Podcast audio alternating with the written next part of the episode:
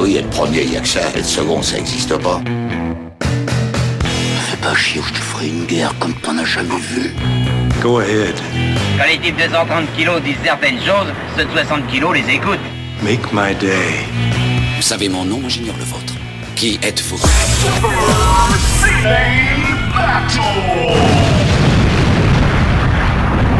Le second, c'est un con. Super Ciné Battle, c'est le podcast où nous établissons le classement ultime du cinéma. Nous prenons vos listes de films que vous nous adressez pour les classer, du meilleur au pire afin d'obtenir LA liste ultime. Ceci est un épisode 63 et je peux te dire un truc, c'est que tu m'as tellement manqué, Stéphane Boulet. Mais moi aussi, moi aussi, ça fait tellement longtemps qu'on n'a pas enregistré, ça fait quoi? Pff, euh, 12 heures Oui, exactement. Juste le temps de finir mes antibiotiques, puisque là c'est mon dernier jour d'antibio. Et tu sais quoi, je me sens vraiment mieux qu'hier. Ah, mais ça, mais ça s'entend au niveau de ta voix. C'est vrai Ouais, t'as une, voix qui est, qui est- qui est beaucoup, moins, euh, beaucoup moins rocailleuse. Oui, un peu plus cristalline, j'ai envie de dire. Et comment tu vas depuis 12 heures? Eh ben écoute, ça, ça va, j'ai dormi, donc c'était c'était assez agréable comme sensation. Euh, ça, ça va bien, ça va bien. Mais les enfants sont en, va- sont en vacances ou? Bah oui, les enfants sont en vacances aussi, mais là, on, ils sont, ils sont calmes, ils font pas de bruit à la maison ni rien? On, on- on a réussi en fait, si tu veux, on a, on a dispatché, j'ai- une- maison d'enregistrement et une, et une maison de vacances. Ah, d'accord, ok. Oh putain, putain, le, Le grand luxe. putain, le, le Patreon. On remercie tous les Patreons Merci tous les qui ont aidé juste à. On va le dire, c'était dans la cave. Euh, oui, c'est ça, c'est c'est un, c'est un peu l'idée.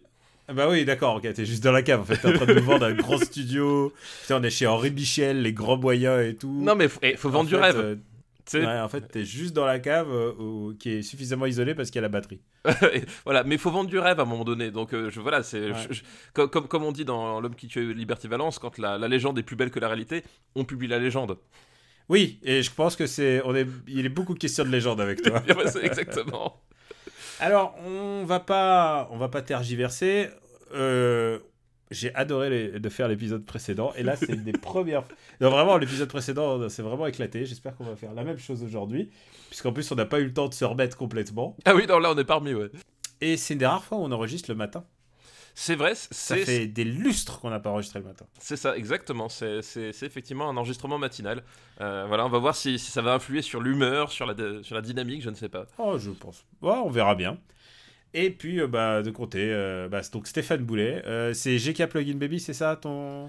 Alors, bah, Twitter Oui, c'est ça, voilà, tout à fait. Voilà. Et je suis Daniel Andreev, at Camille Robotics sur Twitter. Épisode 63, et ça veut dire qu'il y a 62 autres bons épisodes qui sont disponibles. Exactement. Vous pouvez nous faire parvenir des listes. Euh, on est en- sur les années 2000, et on adore les années 2000 parce que vraiment, il y a beaucoup de variétés. Il y a beaucoup de néo-nanars. On les a vus le, ah oui, il y a, y a, y a- l'épisode précédent. il y a du lourd, ouais. Et euh, bah, pour nous faire parvenir des listes, c'est simple. C'est trois films par liste et avec un titre. Vous l'envoyez à supercinébattle.gmail.com et euh, bah, continuez de balancer des listes. On va rester sur les années 2000, euh, au moins le temps des vacances quand même.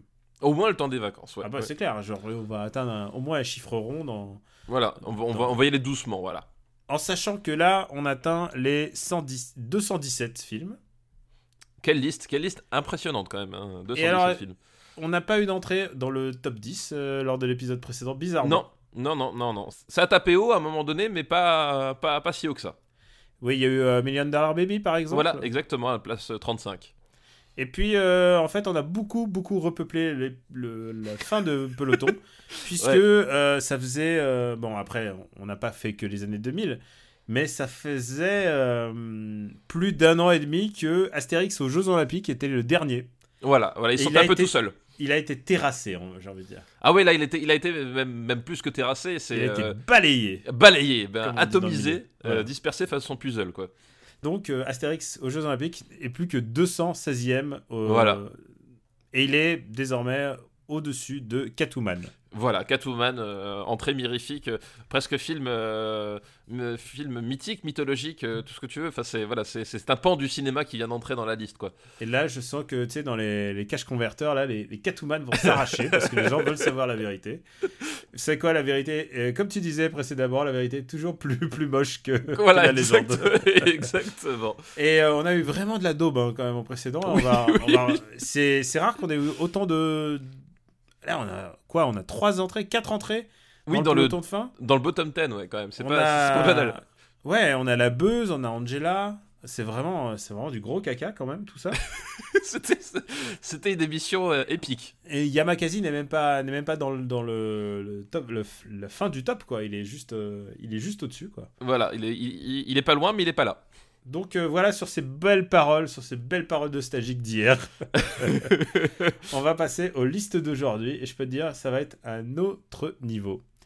Et euh, je pense qu'on va commencer, euh, on va commencer de manière violente puisque on va reprendre, on va prendre la liste que j'ai failli faire hier. Tu te souviens, je t'avais parlé d'une Oui. liste un peu Asie. Oui, tu m'avais dit effectivement le- où j'avais choisi, Ouais. où j'étais parti sur Catwoman et alors qu'il y avait des trucs asiatiques à parler. Tant pis pour toi. Exactement, bien fait pour ta gueule. Euh, c'est une liste qui nous est envoyée par Florian Falcucci. Merci Florian. Et c'est une liste qui s'appelle Quand un occidental vient au Japon, c'est comme un enfant de 7 ans qui débarque dans la cuisine sans rien ranger, c'est lassant. Gaiji Ga- C'est liste Gaijin Dash, complètement. mais Exactement. alors- Et le premier film de cette liste, tu, tu- tu l'as vu, tu le connais, c'est Le Dernier Samouraï. Le dernier samouraï. Euh, le dernier samouraï, donc c'est Edward Zwick, hein, dans mon Ouais. souvenir, c'est euh, Dont ça. on a dit toujours beaucoup de bien. dont on a dit quand même énormément de bien. Edward Zwick, hein, c'est c'est nos réalisateurs préférés. Euh, on le voit d'ailleurs, il est euh, bah, complètement absent du top 10. Euh, euh, C'est quoi le meilleur Edward Zwick Qui, qui, Hein? qui s'est déjà posé la question? Bah, je ne sais pas, écoute. euh, Edward après, Battle, euh, je sais pas. c'est un super Edward Zwick Battle, je ne sais pas. Alors après, bon, on- je, je- je suis méchant comme ça, il a pas fait que des trucs atroces non plus, Edward Mais Zwick. il a fait le plus mauvais euh, Jack Reacher. Mais il a fait le plus mauvais Jack Reacher, il a. Voilà, il a, il a pas Légende fait. que- d'automne, c'est peut-être son meilleur. Légende d'automne était assez cool. Glory, il y avait des trucs intéressants. Euh, Ah ouais, putain, ok, tu remontes aussi loin. Voilà, mais c'est. bah, bon, après, après il a. un- un goût pour, le, pour la guerre et pour le, les, les, les, beaux, les beaux soldats de la guerre. Voilà. Après, j'espère qu'on fera euh, l'autre Edward Zwick euh, majeur de, de ces années-là, qui, qui est Blood Diamond, euh, parce que j'ai plein de choses à dire Ah, sur ce film. c'est marrant. Oui, il est souvent demandé Blood Diamond. Euh, j'ai plein de choses à dire. Mais donc, du coup, le dernier samouraï, donc, film de Tom Cruise Plotation. Euh, C'est pour ça que je le choisis parce que souviens-toi que la dernière reco que j'ai faite, c'est quand même Mission Impossible Fallout. Fallout. Fallout. Et là, là, je me suis dit, il faut parler de ce film fondamental dans la filmo de, de Euh, Tom Cruise. Et voilà. quand je dis fondamental, ça veut pas dire forcément le plus intéressant, Non, mais, représentatif de Tom Cruise à Voilà. ce moment-là précis. Exactement. Bah, tu tu m'as littéralement enlevé les mots de la mouche parce que c'est exactement- ce que je voulais dire. C'était que, euh, en termes de Tom Cruise Plotation, c'est un film qui, qui est très important puisque c'est la, la partie de sa carrière où, euh, où c'était euh, Tom tout-puissant, mais au sens Tom tout-puissant, Tom sans limite en fait.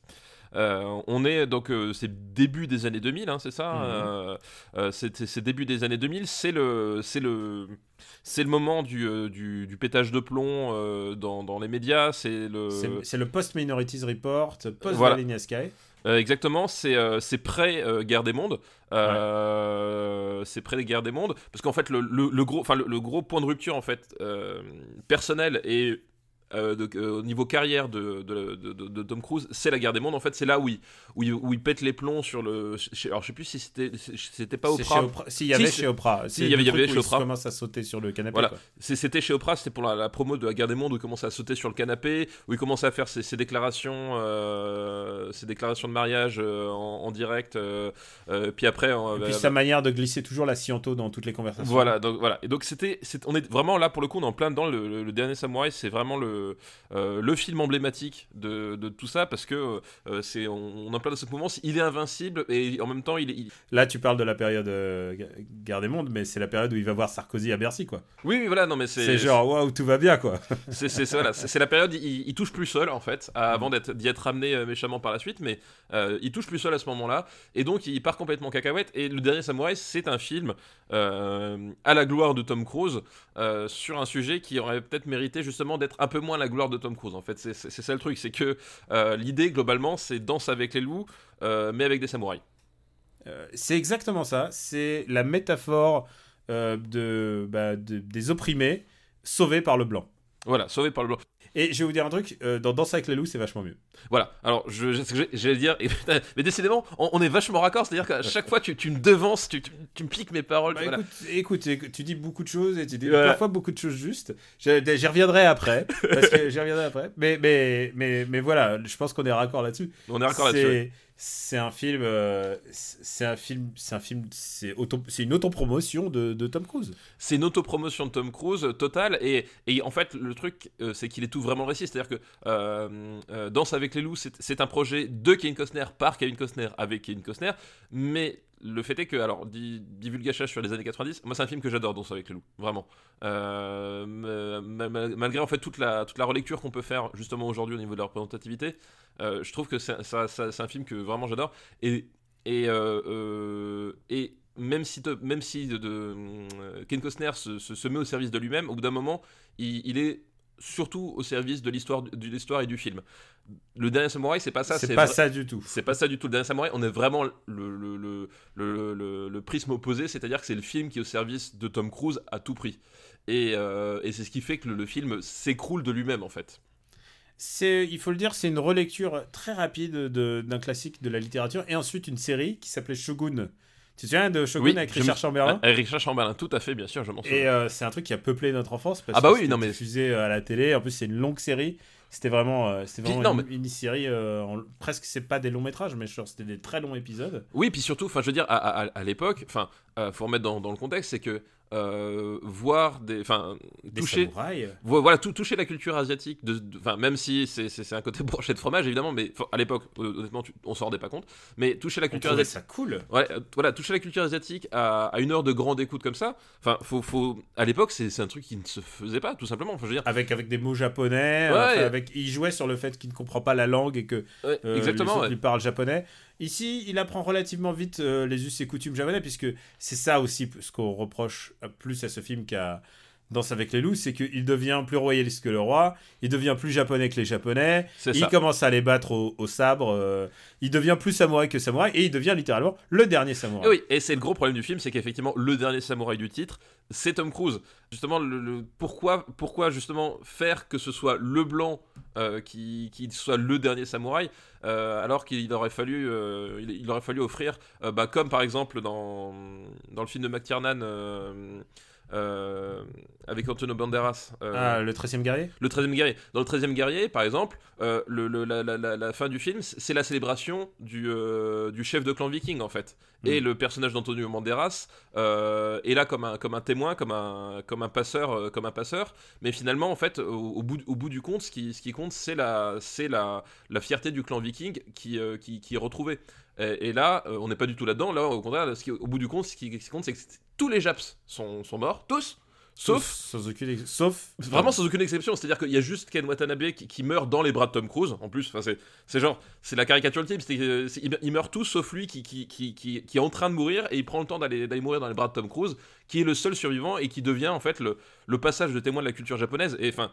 Et là, pour le coup, on est dans, la, dans, dans une proportion culturelle qui est vraiment débile. Euh, voilà, pourquoi faire de, de ce personnage-là il est le sauveur du Japon, Voilà, euh, au même titre que bah, dans La La Land, il bah, il y a l'autre qui sauve le jazz. Ah oui, sauf que je suis pas d'accord sur la langue. Je trouve. Je- je voilà, sais, voilà, je je sais, sais, je te je ne suis- provoque. Mais je vois ce que tu veux dire. Mais je vois ce que tu veux dire. C'est que, mais c'est effectivement là, là pour le coup, problème, il n'y a, pas d'ambiguïté. C'est vraiment effectivement le sauveur du Japon. Hmm. C'est le bon blanc qui arrive. Et, euh, et justement, le, le- on passe de euh, le blanc qui, qui découvre que les Japonais ont des sentiments et sont des êtres humains, euh, ce qui est, euh, Oui, à- qui sont pas si racistes. Qui- C'est qui- ça, les- qui, qui sont pas enfin en tout cas qui qui qui, ont- qui, ont- voilà, qui- qui peuvent être considérés comme des êtres humains et au, au fait que bah du coup il, euh, effectivement comme tu le dis il est plus japonais que les japonais. Et c'est le, le problème il est là c'est que du coup c'est assez grotesque. Et, euh, et on passe par le la, la- hum, comment s'appelle le langage cinématographique d'Edward Zwick qui est un réalisateur connu pour son extrême subtilité C'est vrai, il est. il est très voilà il est, il est, il est pas du tout c'est pas du tout les grosses godasses c'est pas du tout pompier c'est pas du tout de la grosse musique avec des avec des des, des travelling avant sur des acteurs qui pleurent ah bah si c'est ça en fait Euh, voilà donc euh, du coup c'est c'est- c'est c'est vraiment un film in your face euh, sur un sur une, un- une conclusion complètement débile quoi Euh, ceci dit, tout n'est pas perdu, puisque euh, je veux quand même être un peu positif. Puisque c'est un film qui nous évite aussi les Chinois dans les rôles des Japonais, ce qui était un peu la tendance. c'est vrai. Et ils ont failli faire ça, mais, euh, mais tous les acteurs sont japonais. Ken Watanabe, c'est le plus occidental de tous. Bah, c'est Ken Watanabe, c'est enfin, devenu un peu le, le, le japonais de service euh, de, Le- du des années 2000, quoi. C'est devenu le Morgan Freeman du Japon. Bah, attends, il mais est là pour dire des choses euh, importantes et, Et- dire des choses de, de sages. Et, et c'est marrant que tu dises le Morgan Freeman du Japon, tu sais que Ken Watanabe a tourné dans un remake de Unforgiven. Ah putain, c'est vrai. Donc, alors je l'ai toujours pas vu le remake, je me le garde sous le C'est coude. vrai. Oh, putain, on pourrait se le regarder ensemble. j'ai- Bon, on pourrait se le regarder. J'ai- toujours pas osé le regarder parce que, enfin, voilà, on- tout le bien qu'on a dit d'Unforgiven, c'est. le moi, truc c'est- japonais, on est d'accord. Oui, oui, oui, oui. Oui, j'ai qui est sorti genre l'année dernière ou il y a deux ans là. Et, euh, il y a deux ans, je crois. Ouais. Et, euh, mais j'ai toujours pas vu. Mais euh, mais il y a aussi euh, Hiroyuki Sanada, dont on a déjà euh, voilà. beaucoup parlé. J'ai souvent mentionné ici mon amour pour Hiroyuki Sanada et je pense que en termes de présence, il écrase complètement Tom Cruise. Bah, alors, Hiroyuki Sanada, Sanada, globalement, si on devait résumer euh, ce, ce- ce mec, c'est le sexe. C'est-à-dire qu'il dégage, Oh là là, complètement. hein, Je suis complètement amoureux de ce mec quoi. il, il- il dégage une, une, un charisme euh, animal. Enfin, on, on- on est dans quelque chose, je trouve, en termes de présence à, à l'écran, euh, on, est dans, dans, dans, dans quelque chose qui, qui, qui se rapproche de, euh, de, de Yojimbo, tu vois. On, cet acteur-là a une présence à l'écran. Je crois que ouais, on peut on peut en référer au plus grand au plus grand, on peut référer à Toshiro Mifune. Ouais. Il a un, il a un truc, faut voir que on en a déjà parlé mais ça fait il y a très longtemps donc ça vaut le coup qu'on en reparle. C'est un mec qui était l'élève de Sonichiba, donc euh, de la JAC, le Japan Action Club et donc c'était un cascadeur avant et c'était son c'était son protégé, euh, c'était euh, Hayato dans Sankukai. Et il a fait il a fait carrière depuis puisqu'ensuite il est devenu acteur shakespearien. Il, est, euh, il a varié complètement euh, son, son registre. C'est un vrai acteur, c'est un vrai bon Ah oui, acteur. C'est un, un vrai bon acteur. C'est, et c'est pour ça effectivement justement qu'on on, on évoque Mifune, c'est que euh, il, a une présence et, et, et c'est un vrai acteur. Enfin, il y a vraiment une, un, un truc chez lui qui, qui, qui, qui est assez extraordinaire en termes de présence à l'écran et en termes de jeu, quoi. Il a un, un très très grand rôle dans, bah, c'est le rôle principal dans Le Samouraï du Crépuscule, qui est 40e dans notre liste, qui vaut vraiment le coup. Si vous aimez, euh, si vous aimez les, bah, le, le, mais plutôt le Jidaigeki réf- réflexif, quoi. C'est pas, c'est pas du Chambara, c'est vraiment un film sur, euh, sur bah, qu'est-ce qui t'arrive une fois que tu renonces à être samouraï. C'est vraiment très très bien. Et euh, malheureusement, il a toujours été utilisé comme bah, bah, l'asiatique, l'asiatique canon et costaud. Bah, je pense à Rush Hour 3. Oui, bah oui. Ouais, tu vois, le le- Hollywood, euh, mais- il était dans Wolverine, le truc qui se passe au Japon qui Ex- exactement. Mais après, après il, a, il, a, il, a, il, a, il, il a un rôle génial dans, dans Sunshine, par exemple. Dans Sunshine, il est, il est grandiose. Dans, Dans Sunshine, Sunshine, euh, il, est, il, il est- il est grandiose. Enfin, c'est euh, un- personnage génial. Enfin, c'est un acteur. Et, et là, comme tu le dis, en fait, il joue le rôle de du euh, du, du type qui, qui, qui n'accepte pas le blanc dans le clan et qui va lui tenir tête, en fait. Euh, donc, euh, il est en opposition à Tom Cruise.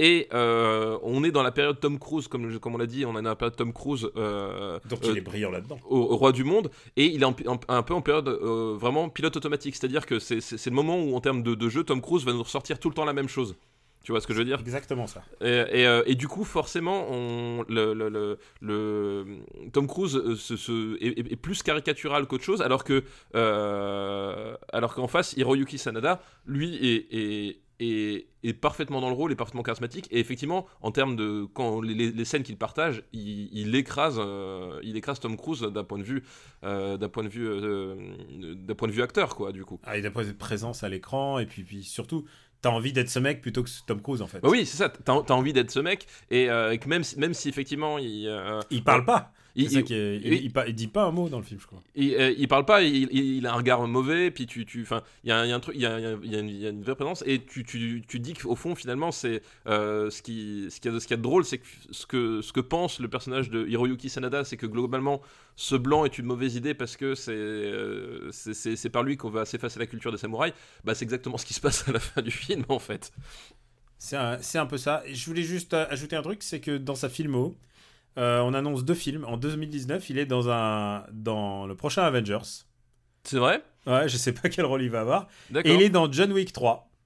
Oh oui Oh, ça, ça, oui, ça, je veux C'est pas une bonne nouvelle, ça? Ah là, ça, putain, c'est meilleure Alors, nouvelle de la journée. Ça, ça peut être une mauvaise nouvelle. Ça peut être. Ça... C'est quoi, j'ai la foi? Mais John alors, Wick 3, j'ai j'ai la foi. J'ai- Alors j'ai- la foi parce que moi John Wick j'avais bien aimé le premier, mais j'ai adoré le deuxième. Et Moi, du j'aime coup, les- j'aime les deux. j'aime les deux. et euh, je, trouve que le deuxième, il y a, il y a- en termes de, en termes de tout, il y a, y a Et un, d'univers et tout, il Ouais. y a un truc. il y a un step-up énorme quoi. Après, il Euh, aura peut-être un petit rôle et ce sera le portier, hein, j'en sais rien. Ah non, mais j'espère que. Attends, s'il y a qu'une seule personne qui, qui, qui, qui peut, qui peut tenir la, la dragée haute à John Wick, c'est Hiroyuki Sanada, quoi. Et euh, on en parlait aussi de, de l'histoire de représentation. C'est un mec qui donc jouait, euh, jouait quand même du Shakespeare. Et on en parlait hein, en termes de représentativité. euh, Il y a clairement un problème avec les rôles des Asiatiques. En fait, il n'y en a pas assez à Hollywood. Du coup, bah, ils ont toujours pris euh, des gens comme euh, bah, Ken Watanabe ou Hiroyuki Sanada. Mais c'est ça aussi la beauté de, Shakespeare, c'est que n'importe qui peut jouer n'importe quoi. La vraie question, c'est pas, c'est pas de se dire que tel, tel acteur ne peut pas jouer tel rôle, mais se dire pourquoi il n'y a pas plus de rôles pour les Asiatiques euh, au cinéma. Et, et Sanada, en plus, a une bonne maîtrise de l'anglais, c'est vraiment un, un acteur en pair. On peut se demander pourquoi il n'a pas joué plus de bons films, quoi. Je veux dire, il a été, euh, il a été dans 47 Ronin, de, tu sais, le, le film de Keanu Reeves. De Keanu Reeves, ouais, tout à fait, oui. Tu vois, et, et j'étais là, j'étais tout hypé, je me disais, ah, ça va être super bien, et puis finalement, euh, Finalement, non, pas tant que ça. non. on verra dans les années 2010. voilà, de, voilà, de, pas trop le, Voilà. les- les années 2010. Ouais. Puis, et puis le Love Interest, évidemment, qui tombe amoureuse de Tom Cruise, mais en même temps, qui ne tomberait pas amoureuse de Tom Cruise? C'est euh, Koyuki, c'est Koyuki Kato, qui est, une- qui est aussi une actrice et chanteuse idol. Mais ils ont eu le bon goût quand même de prendre une japonaise et de...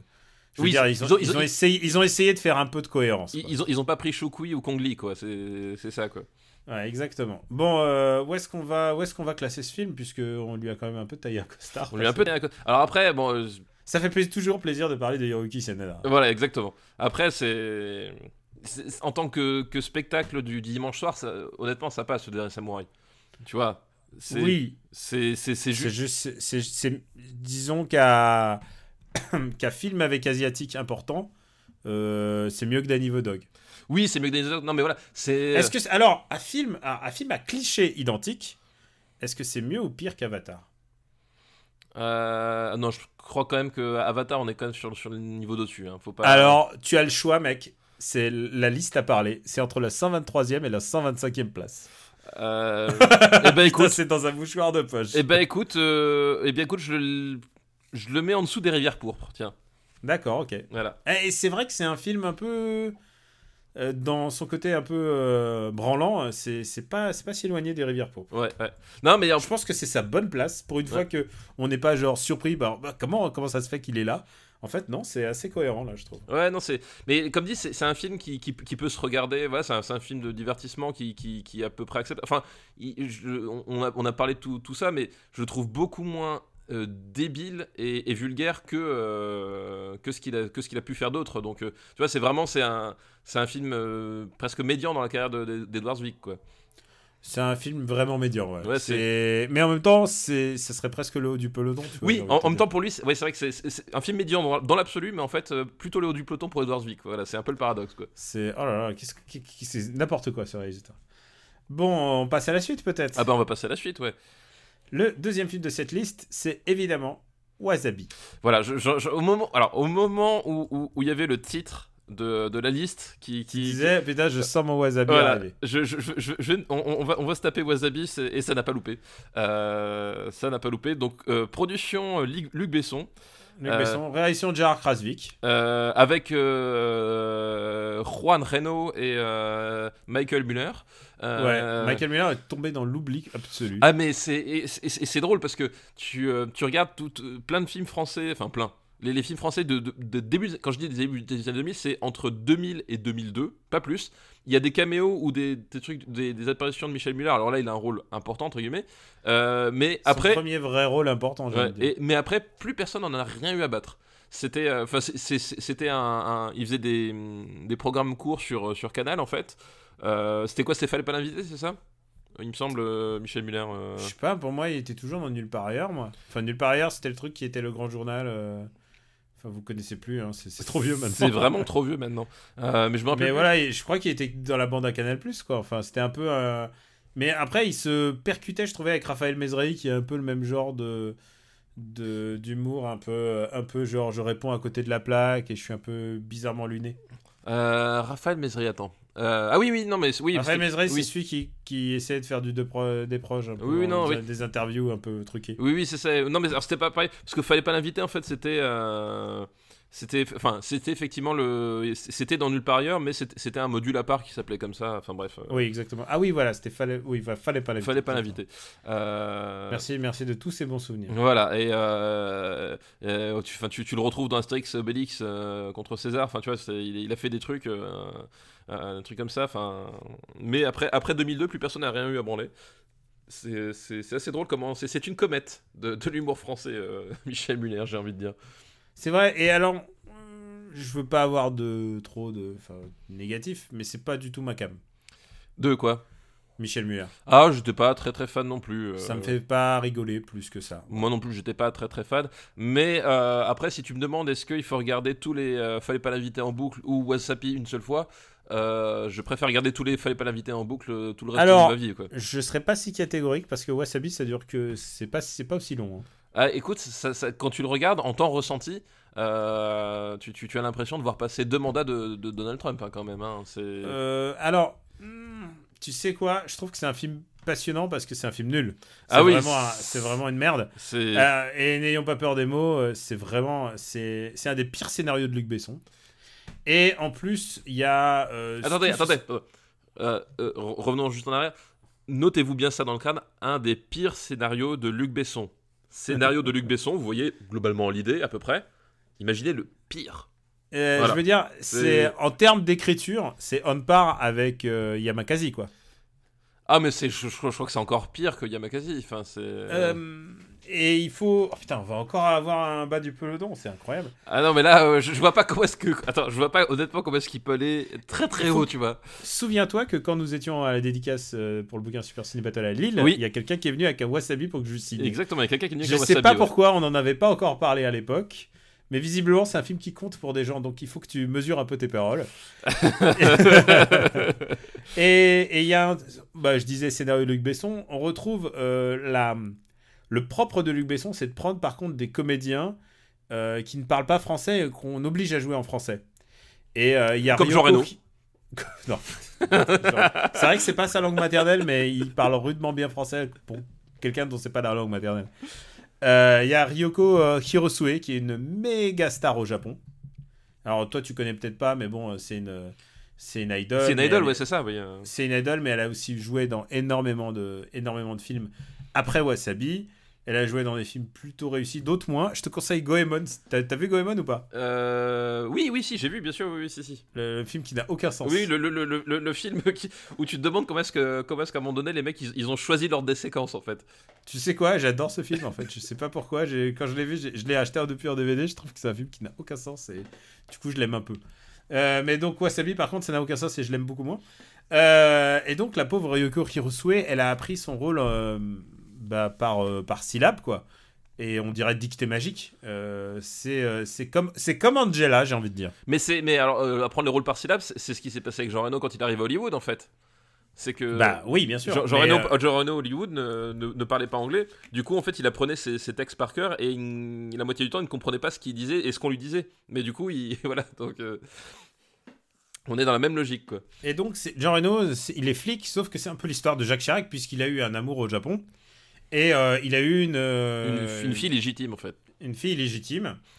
Et euh, donc, bah voilà, c'est que il, il se retrouve, il a cogné, il a- il- je crois qu'il cogne, il cogne un ministre ou quelque chose comme ça. Et il se retrouve obligé de prendre du, du, bah, du temps libre, et donc il décide de se rendre au Japon. C'est ça. Et bah, du coup, il découvre cette, fille illé- illégitime qui parle français, mais donc, comme on l'a dit, comme dictée magique, c'est c'est c'est vraiment, c'est vraiment pas très bien, quoi. C'est vraiment, c'est vraiment pas très bien. Il y a, bah, c'est un, c'est un buddy movie parce que justement il y a, il y a, il y a Michel Muller qui, euh, qui va s'acoquiner en fait avec, lui. Alors lui, c'est quoi son pitch? C'est qu'il est, euh, euh, c'est lui qui est poursuivi par des yakuza, c'est ça en fait. Hein Oui, euh, je, sais plus, alors, je sais plus le. c'est c'est Joe pas de chance. Il a vraiment, il a, il a pas de bol et tout. Et en plus, il prend à peu près toutes les mauvaises décisions. Et il y a cette séquence qui, je pense, est récurrente dans la filmo de, de Jean Reno. C'est le moment où Jean Reno t'apprend la nourriture du pays où tu es. Et on, on a ça dans l'em- dans le- dans l'Empire des loups, où il t'explique euh, qu'il mange un grec, euh, il mange un sandwich grec et il dit que c'est comme ça qu'il comprend mieux leur culture. Il parle des Turcs. Et là, euh, il y a cette scène où il mange du wasabi. C'est la scène du film, en fait. Ouais, oui, oui, la- Et, et le mec, il dit, oh, genre, il... et Michel Muller, il met son doigt dedans. Et il s'ébouillante la gueule. Et lui, il le mange ça, mais genre, comme un petit pot, euh, comme, comme un petit Suisse, quoi. Et euh, voilà, c'est la scène principale du film. C'est la scène marquante du, euh, du film, euh, voilà, qui, qui est. qui est, comment dire. pff, oui, c'est. Le, le- reste est, est pathétique. Enfin, il y a vraiment rien à en dire, en fait. C'est ça le pire. C'est que. Il y a vraiment rien à en dire de ce Alors, il y a un truc à en dire, et ça, j'apprécie aussi les productions. bah, c'est une des premières productions RepaCorp. C'est la musique, puisque la musique, ce qui s'est passé sur Taxi 1, gros casse de Taxi 1, puisque c'est une des beaux films les plus vendus en France euh, de tous les temps. Ouais. Parce qu'ils ont pris Ayam, ils les ont pris euh, tout en haut, du, au, sommet du, au sommet de la popularité. Et là, ils sont, ils sont allés voir euh, les, les. Je sais plus qui c'est, je pense que c'est Universal, j'imagine. Ils sont allés voir le- la maison de disques, ils leur ont dit on a un autre truc qui va cartonner, ça s'appelle Wasabi. Et ils ont fait un contrat de disque, mais genre en or, mais genre débile, genre à l'ordre de 300 000 ou 400 000 francs, euh, en leur disant mais on va en vendre des kilos chiés. Et ils ont vendu genre. pff, ils ont vendu 30 000 disques. Ce qui est bien, mais pas, pour, euh, pas, pas par, par rapport à ce qu'ils avaient vendu. Ce, quoi. qui- ce qui est bien, mais pas top.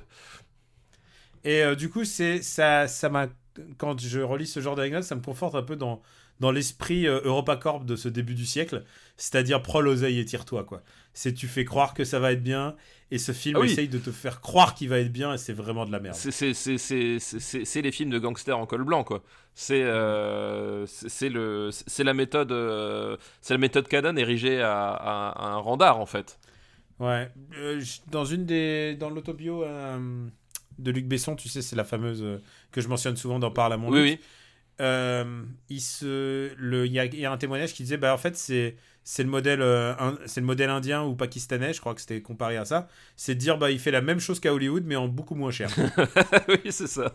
Voilà, et c'est low cost mais mais du coup c'est beaucoup moins cher c'est un film qui a coûté quand même 15 millions hein. Ah oui non mais non mais c'est ça, le pire c'est que c'est c'est- c'est c'est- c'est même pas du, du- du petit budget euh, c'est même pas du petit budget quoi c'est c'est voilà c'est Bah, il faut il faut payer il faut payer quand même Jean Reno quoi faut, faut payer Jean Reno faut, faut, faut payer euh, Michel Muir c'est un film qui a fait 1,3 million d'entrées quand même et puis il faut, faut payer le tournage au, au Japon aussi mine de rien parce que bon ça ça on, ouais Ça, ça, on le dit pas, mais au moins il fait l'effort de pas tourner ça dans le, dans le 13e arrondissement, quoi. c'est vrai Eh, oui oui c'est pas c'est pas samouraï Euh, donc euh, voilà, il y a. euh, Et il y a, y, a y a des grands acteurs. Il y a Yoichi, euh, il y a Yoshi Oida dedans. Ah, je me rappelle plus les, les, les act- je me rappelle plus les seconds rôles. Honnêtement, euh, c'est. euh, Ah non, non, mais attends, c'est un, peu- c'est un perso- Je sais pas s'il joue le flic ou un Ah ouais? je, me, je me rappelle plus mais, du tout. ouais. euh, Et puis, c'est quand même, c'est quand même un super acteur, quoi. C'est un super acteur, mais après c'est pas un super film. c'est moins qu'on puisse dire, quoi. Où est-ce qu'on va le mettre? Dé- Déjà, il, avait- il avait joué dans Taxi 2, je tiens à le dire. Euh, où est-ce qu'on va. Tu vois, déjà, il sentait genre, ah oui, lui, il fait bien le, le japonais. Euh, ça, t'es pas mal pour un japonais. c'est- tu- T'as l'air charismatique, t'as l'air vieux et charismatique japonais, on, on te prend. On y croirait, hein. Ah, c'est vraiment l'incarnation du film Brochette Fromage, c'est ça. quoi. Ah oui, On non, mais- pas- on peut pas descendre plus bas. Non, non, ça. c'est. c'est- Et quelque part, euh, tu, tu, tu sais, les, les, euh, les gens qui ont vu la, la vidéo de, de, de Paul Logan au Japon qui ont été scandalisés, bah en fait, c'est à peu près la même chose, mais sur une heure et demie, quoi. Euh, pff, J'irai pas jusque là. Ah, on, est, on, est, on est quand même dans, ce- dans, dans, ce, dans ce même euh, niveau. euh, Mais on est, on n'est pas loin de ce niveau d'analyse. on, on est quand même dans, ce niveau d'hystérie parce que c'est un, un film de Gérard Krasvik, donc c'est- filmé et tourné de façon complètement, euh, euh, co- complètement dégueulasse, euh, avec justement le, le, le côté Waouh, trop bien, euh, Konichiwa, Konichiwa Watanabe, quoi. Et le pire, c'est que ce- cette mode ne s'arrêtera jamais, en fait, du, du Japon Konnichiwa, puisque je, te, tu- je sais pas si t'as vu le clip I'm Turning Japanese avec, euh, comment elle s'appelle, Kirsten Dunst. Non, j'ai pas vu. Mais genre, ah là là, il faut que tu vois ça, c'est genre, tu fais, mais qu'est-ce que t'as fait, quoi? C'est en fait c'est c'est euh, c'est ce que les, ça me rappelle la chanson de la chanson japonaise euh, Hi Hirashai Hi Hirashai Dozo Celle qu'on chante à tous les karaokés chaque année. celle qu'on chante à tous les karaokés en voilà, en japonais effec- effectivement quoi. C'est euh, c'est vraiment ça. Enfin c'est c'est c'est l'incarnation de, de, de toutes les de toutes les peurs xénophobes du, du Japon qui s'incarnent dans ce genre de film qui ne sont donc plus des peurs mais des réalités quoi. Ah, je viens de retrouver I'm Turning Japanese HD. ah. Et, euh, est- est-ce que tu peux regarder une vidéo YouTube en même temps pour que tu saches de quoi je parle? Eh ben écoute voilà moi je vais je vais je vais essayer de, de survivre à l'expérience Et en gros, c'est Kirsten Dunst qui... De... Attends, je te le... Hop là. C'est Kirsten Dunst qui qui devient japonaise. Ah, c'est. Alors, il y, avait aussi à un moment donné, il y avait un clip d'Avril Lavigne aussi, je sais plus qui se passait au Japon dans, dans mes Ah ouais, ouais. ouais, bah C'est- oui, la fascination du kawaii. Euh, Voilà, c'est ça, c'est la fascination du kawaii. C'est euh, oh Shibuya kawaii des. Euh, Ah, ça y est, t'es devant ah, je suis devant là, je, je- je suis à fond dedans. Tu vas beaucoup moins aimer Kirsten Dunst après ce clip. Attends, c'est c'est- ça commence par marquer quoi? Akihabara Majoko Prince. D'accord, ok, oui, ok, je, vois ce où ça passe. Oh là. Bon, on peut continuer de parler. hein. Je vais, je vais, je vais, je vais profiter Ouais, de, ouais, de- c'est- des horrible, images. euh, je, je vais profiter des images pendant qu'on classe ce, ce monument du cinéma français. Euh, où est-ce qu'on met Wasabi? Est-ce que c'est. Alors,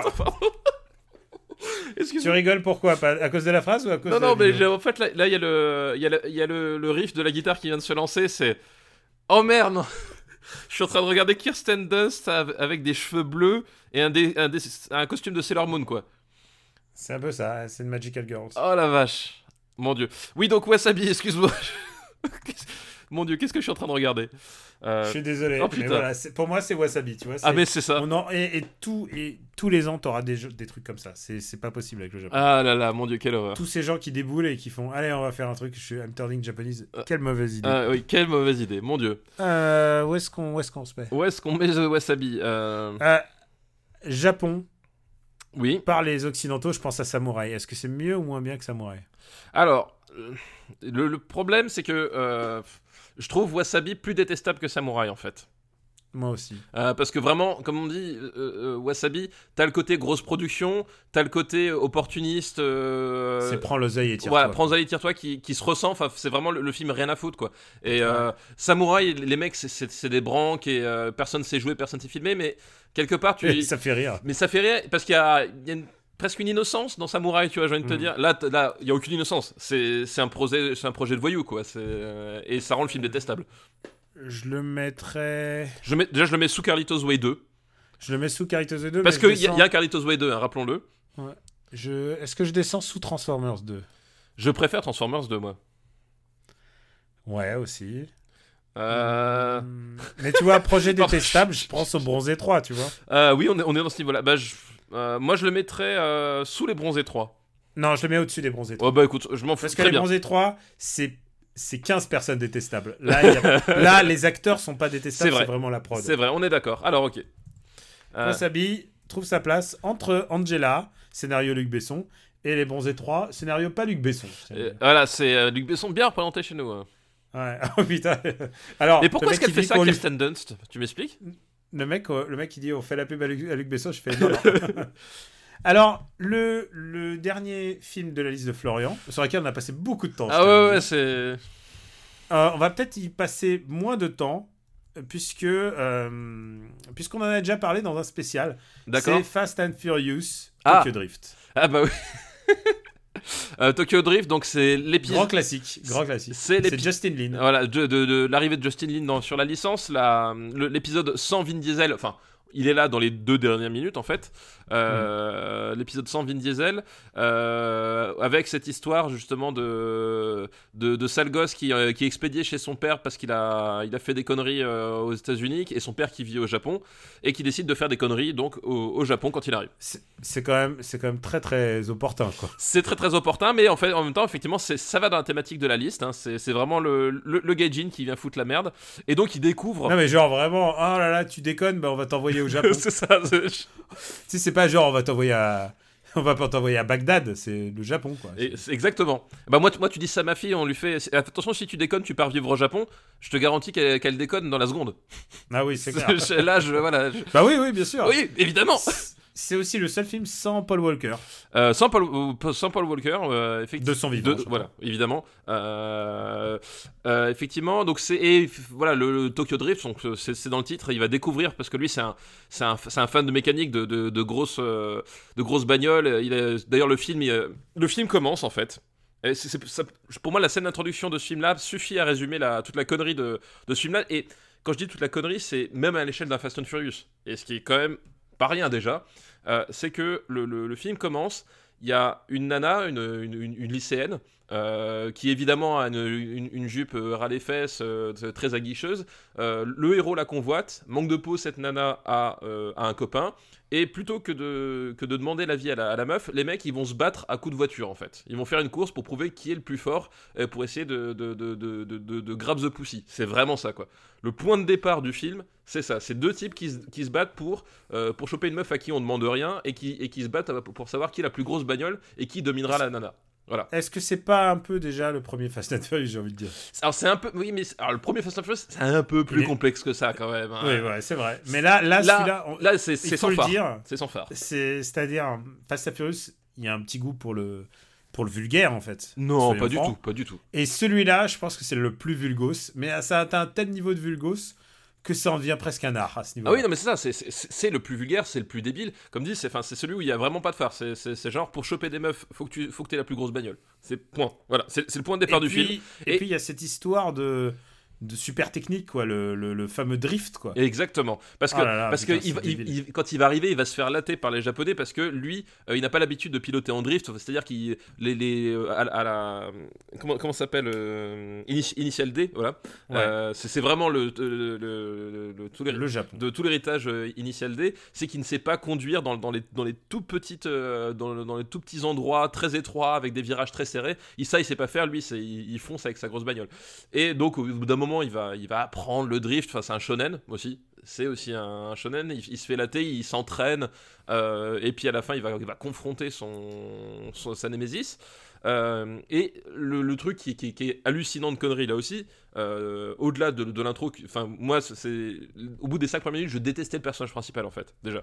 Oui, C'est- le c'est le pire personnage principal. C'est vraiment le mec, t'as- le mec il est arrogant, euh, il est sexiste, il est con. Enfin, et, et, et, euh, enfin, genre, t'as rien qui le sauve, quoi. C'est vraiment un Alors, putain d'abruti, quoi. et, il a quand même un petit chemin de rédemption. Oui, il a un petit chemin de rédemption, mais encore là, même là, dans la rédemption, c'est c'est absurde parce que euh, parce que dans la rédemption, en fait, il va dominer les Japonais en utilisant sa voiture américaine. Alors même si euh, t'as as un twist parce que dedans ils mettent un moteur japonais, en fait. Euh, c'est ça le twist parce que en fait son, son père répare une, une, une grosse euh, muscle car. Et, euh, et en fait, au bout d'un moment, pour, pour la course finale, ils n'ont pas le moteur, donc ils prennent un, un moteur japonais. Mais euh, l'idée reste que lors de la course, il est avec sa muscle car américaine et qui va prouver aux Japonais sur leur territoire que America fuck yeah. Et, et, et, et ça passe par le, le, le, le- le symbole de puissance américaine le, plus, euh, le plus absurde de, de tous les temps, qui est euh, la, la grosse bagnole. Quoi. Enfin, c'est, c'est, voilà. Mais c'est un peu une thématique de la saga. C'est un peu une thématique de la saga, mais là, là c'est, celui où, où, c'est le, où t'as le moins de filtres, où ils se sont même pas posé de questions, et euh, enfin, c'est même pas du second degré. C'est, c'est-à-dire que, tu sais, t'as des gens qui disent oui, euh, Roland Emmerich, quand il fait Independence D, c'est du second degré. J'en suis toujours pas persuadé, mais là, tu te poses même pas la question. C'est juste les mecs qui sont complètement débiles, quoi. C'est un film un peu débile. Oui, oui, Complètement oui, débile. complètement débile. Mais, mais j'y trouve un certain plaisir parce que c'est vraiment décadent. Ah, mais oui, c'est vraiment, vraiment décadent. Oui, c'est ça, ça pour le coup, on peut pas faire plus décadent que ça, quoi. Et, euh, et, et c'est aussi euh, le film qui a mis Justin Lin un peu euh, dans le, Sur les rails. Bah, sur les rails et surtout qui lui a permis de grandir. Tu vois, comme quoi ton premier film, c'est pas toujours ton plus personnel. ah oui, non, là, c'est, là, c'est sûr. Tu ouais. peux demander à David Fincher. C'est sûr, c'est sûr. Et euh, c'est un mec assez fascinant en fait, Justin Lin. La manière dont il est venu dans le cinéma et tout. Il y a, il y a un portrait, je sais plus si c'était au New Yorker ou, ou, euh, ou genre Vulture, mais vraiment il y avait un portrait fascinant. C'est vraiment un gars, un gars très intéressant. Et euh, ça me donne envie de voir ses prochains films, mais ses prochains films, je crois c'est- c'est Space Jam 2. Et je crois qu'il revient sur Fast and Furious. euh, je sais... J'ai perdu, perdu T'as le fil de perdu, and perdu le fil, c'est ça, ouais. Bah, il y a Fast and Furious 9, Ah oui, ah, et puis il y a aussi le spin-off. il y a bah, surtout le spin-off entre, euh, en- en- entre Jason Statham et, euh, et, euh, et, et The Rock. et, et. Et spin-off qu'on avait annoncé au moment où on avait fait le super euh, Fast and Furious Battle. Euh, c'est vrai. Au moment, du, Bon. au moment du dernier Fast and Furious, on- le, le premier truc qu'on a dit, c'est nous, tout ce qu'on veut maintenant, c'est un spin-off sur ces deux personnages, c'est pas possible autrement, quoi. Et ils l'ont fait, ils nous ont écouté. La preuve que, que The Rock écoute Super Ciné Battle, en fait. Voilà, c'est ça l'influence. Euh, on va pas passer plus de temps, t'as raison. Euh, On a, on, a un épisode, euh, on a un épisode où on a déjà parlé de ce film, donc euh, Voilà. mais ça fait euh, très longtemps quand même. Bah, du coup, réécoutez-le. va- Ouais, euh, réécoutez-le. Où, où on classe celui-là? Euh, où on classe ce truc? Euh, Putain, c'est très brochette fromage, ça me donne faim cette histoire. On a beau être le matin là. Euh, pff, euh, On va remonter le niveau après, t'inquiète. Ah bah j'espère, ouais. Euh, Comme c'est. C'est un mieux qu'Is No Good. hein. Non, moi je. Ah non, non, Tu moi vois je, je remonterai, moi. Je remonte un petit peu, moi. Euh, Euh, tu vois, je vois Romeo Must Die. Où est-ce qu'on a mis Romeo Must Die? 177ème. Tu vois, entre, entre Rivière. Est-ce que c'est mieux ou moins bien que Les Rivières Pourpres 2 Euh, Qui est un film hilarant, je tiens à le rappeler. Qui, qui est, vois, qui est un Op- film décadent. Mais il y a Opération Espadon, gros film décadent. Alors je, je préfère largement Opération Espadon, honnêtement. Vra-. Vraiment, enfin pour moi, y je, a... préfère je préfère Transformers 1. Mais est-ce que Romeo Must Die quand même? Alors, Je Romeo, ça mieux Romeo Romeo, Must Die. Romeo Must Die est, euh, est, est un film turbo chiant en fait. Faut dire ce qui est. Donc, on est d'accord, on met ça au-dessus de Romeo Must Die? Et on met ça, on met ça même au-dessus de Next en fait, qui est, qui est un film qui fait, qui fait mal à mon film cadique. D'accord, hop, Donc sous Transformers. sous Transformers. Voilà. Mais au sous Edenlog. Mais sous Edenlog. Ah bah oui, bah, Voilà. ah bah quand même, hein, quand même. euh, Alors, je vais l'appeler The Fast and Furious. Je vais prendre la même dénomination que officielle. Furious Tokyo Drift. Je prends la dénomination officielle comme ça, notre, notre bot va peut-être le remarquer. Donc 176. Et ben on remercie, euh, on remercie Florian pour sa liste. Ah, merci Florian pour, pour ta liste, c'était riche en émotions. Euh, alors je regarde le temps d'enregistrement, combien on en est parce qu'on a, on a été long là-dessus là. Ah, et plein de trucs Ah à non, dire. on a le temps de faire, on a le temps de faire deux listes. Ah bah j'espère.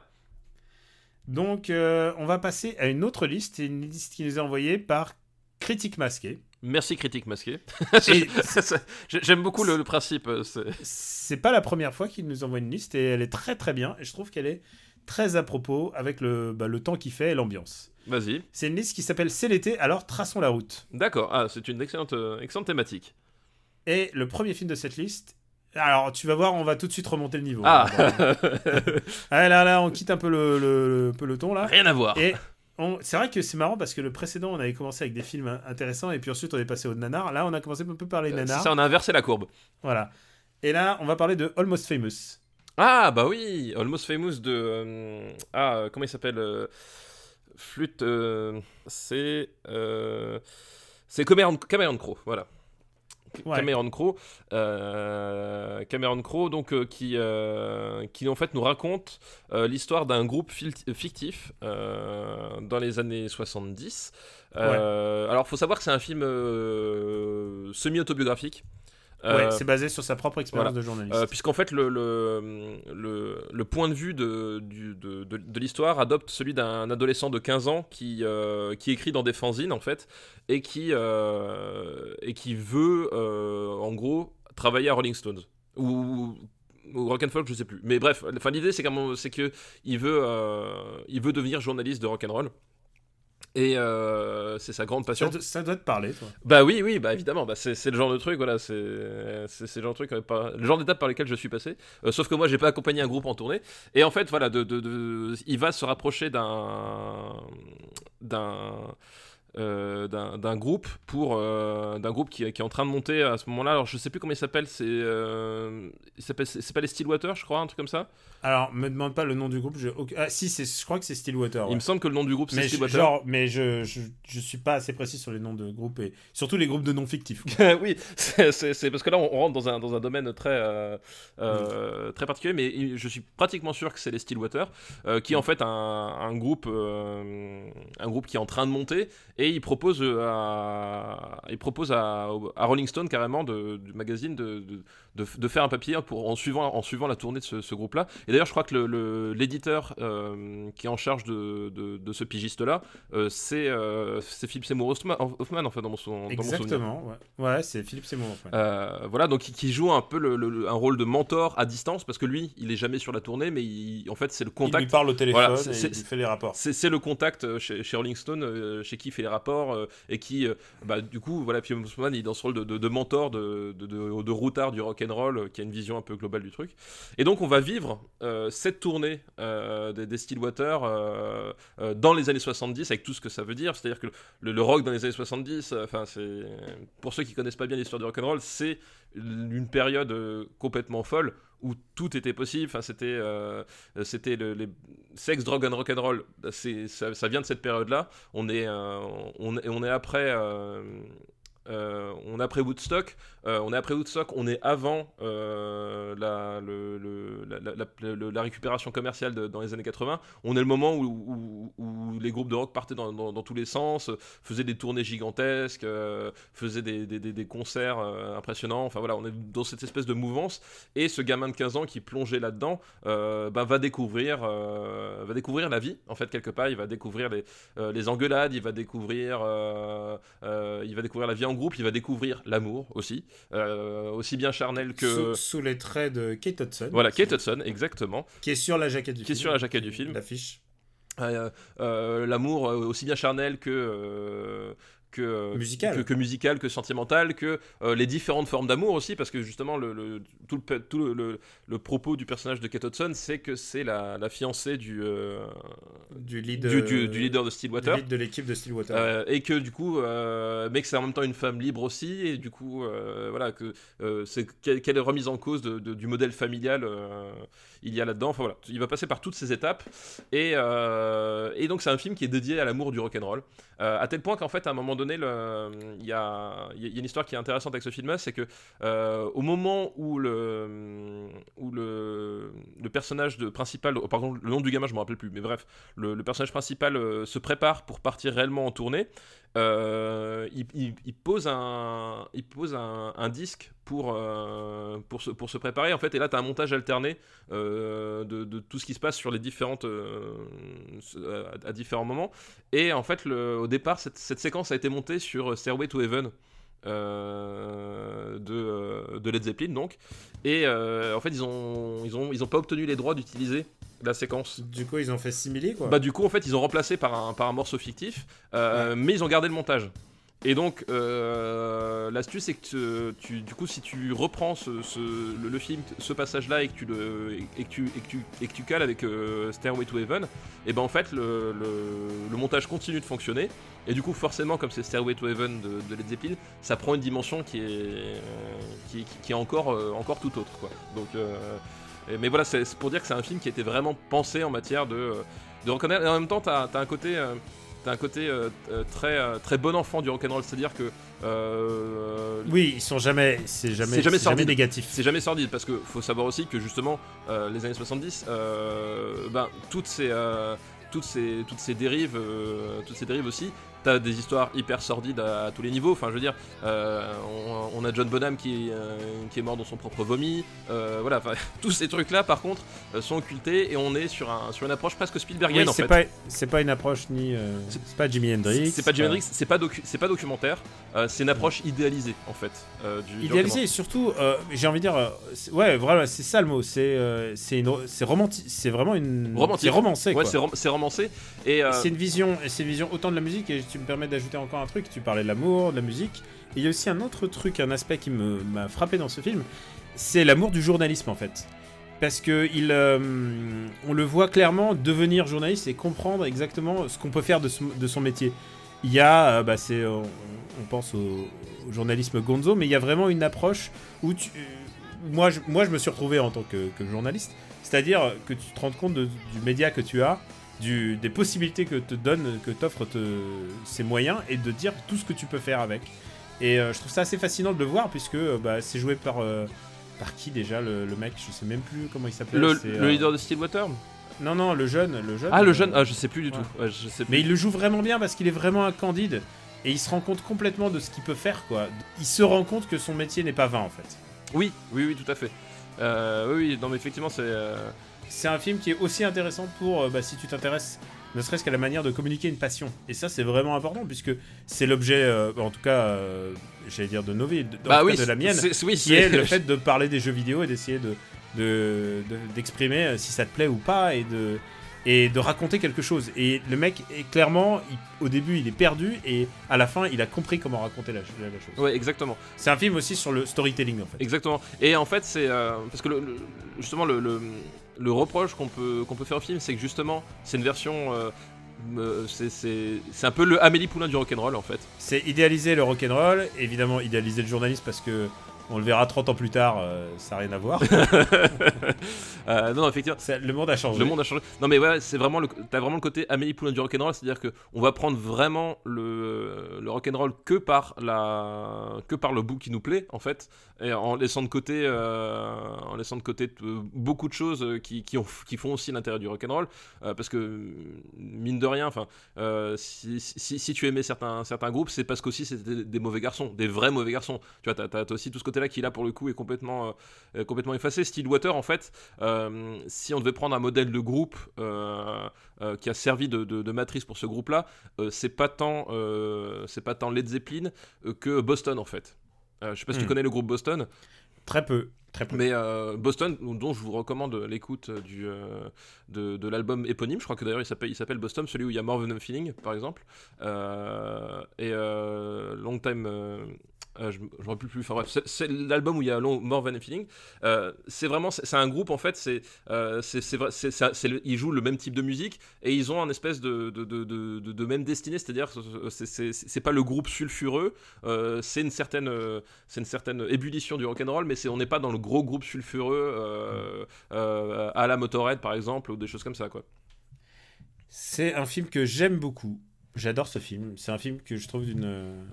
Genre, quand on parle de film nostalgique, en général, ça a toujours une espèce de petite valeur euh, euh, négative. C'est une connotation un peu. euh, bon, bah écoute, c'est passéiste. Mais en fait, je trouve que ce film est délicieux, en fait.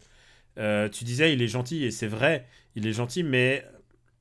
On peut l'étudier, on peut le voir de plein de manières différentes parce qu'il y a vraiment plein de strates à voir et c'est pas juste un film musical, c'est pas juste un film sur un mec qui kiffe une très belle fille et etc c'est un film aussi sur plein de choses, sur euh, bah, le, le- le business, c'est un film sur sa relation avec ses, par- ses parents, on n'en a même pas parlé, mais Oui. sa mère, sa mère est jouée par euh, Frances McDormand. Et en fait, et sa mère n'a, Ouais. pas idée de, de, de- de ce qu'il fait en fait. Euh, Ouais. C'est-à-dire qu'en fait, il, ment à ses parents pour vivre sa, sa passion quoi.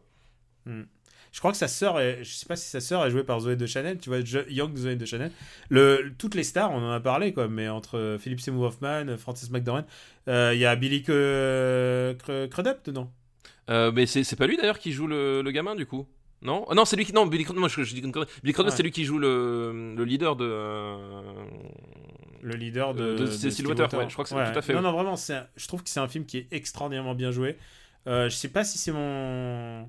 Je pense pas que ce soit mon Camondro préféré, mais je trouve que c'est un très très très beau film. Bah, en fait, c'est- paradoxal, effectivement. C'est euh, euh, c'est un film, je trouve, qui, même s'il a une vision très étriquée du, euh, du rock'n'roll, comme dit, c'est vraiment le, petit bout de la lorgnette, je trouve qu'il réussit justement à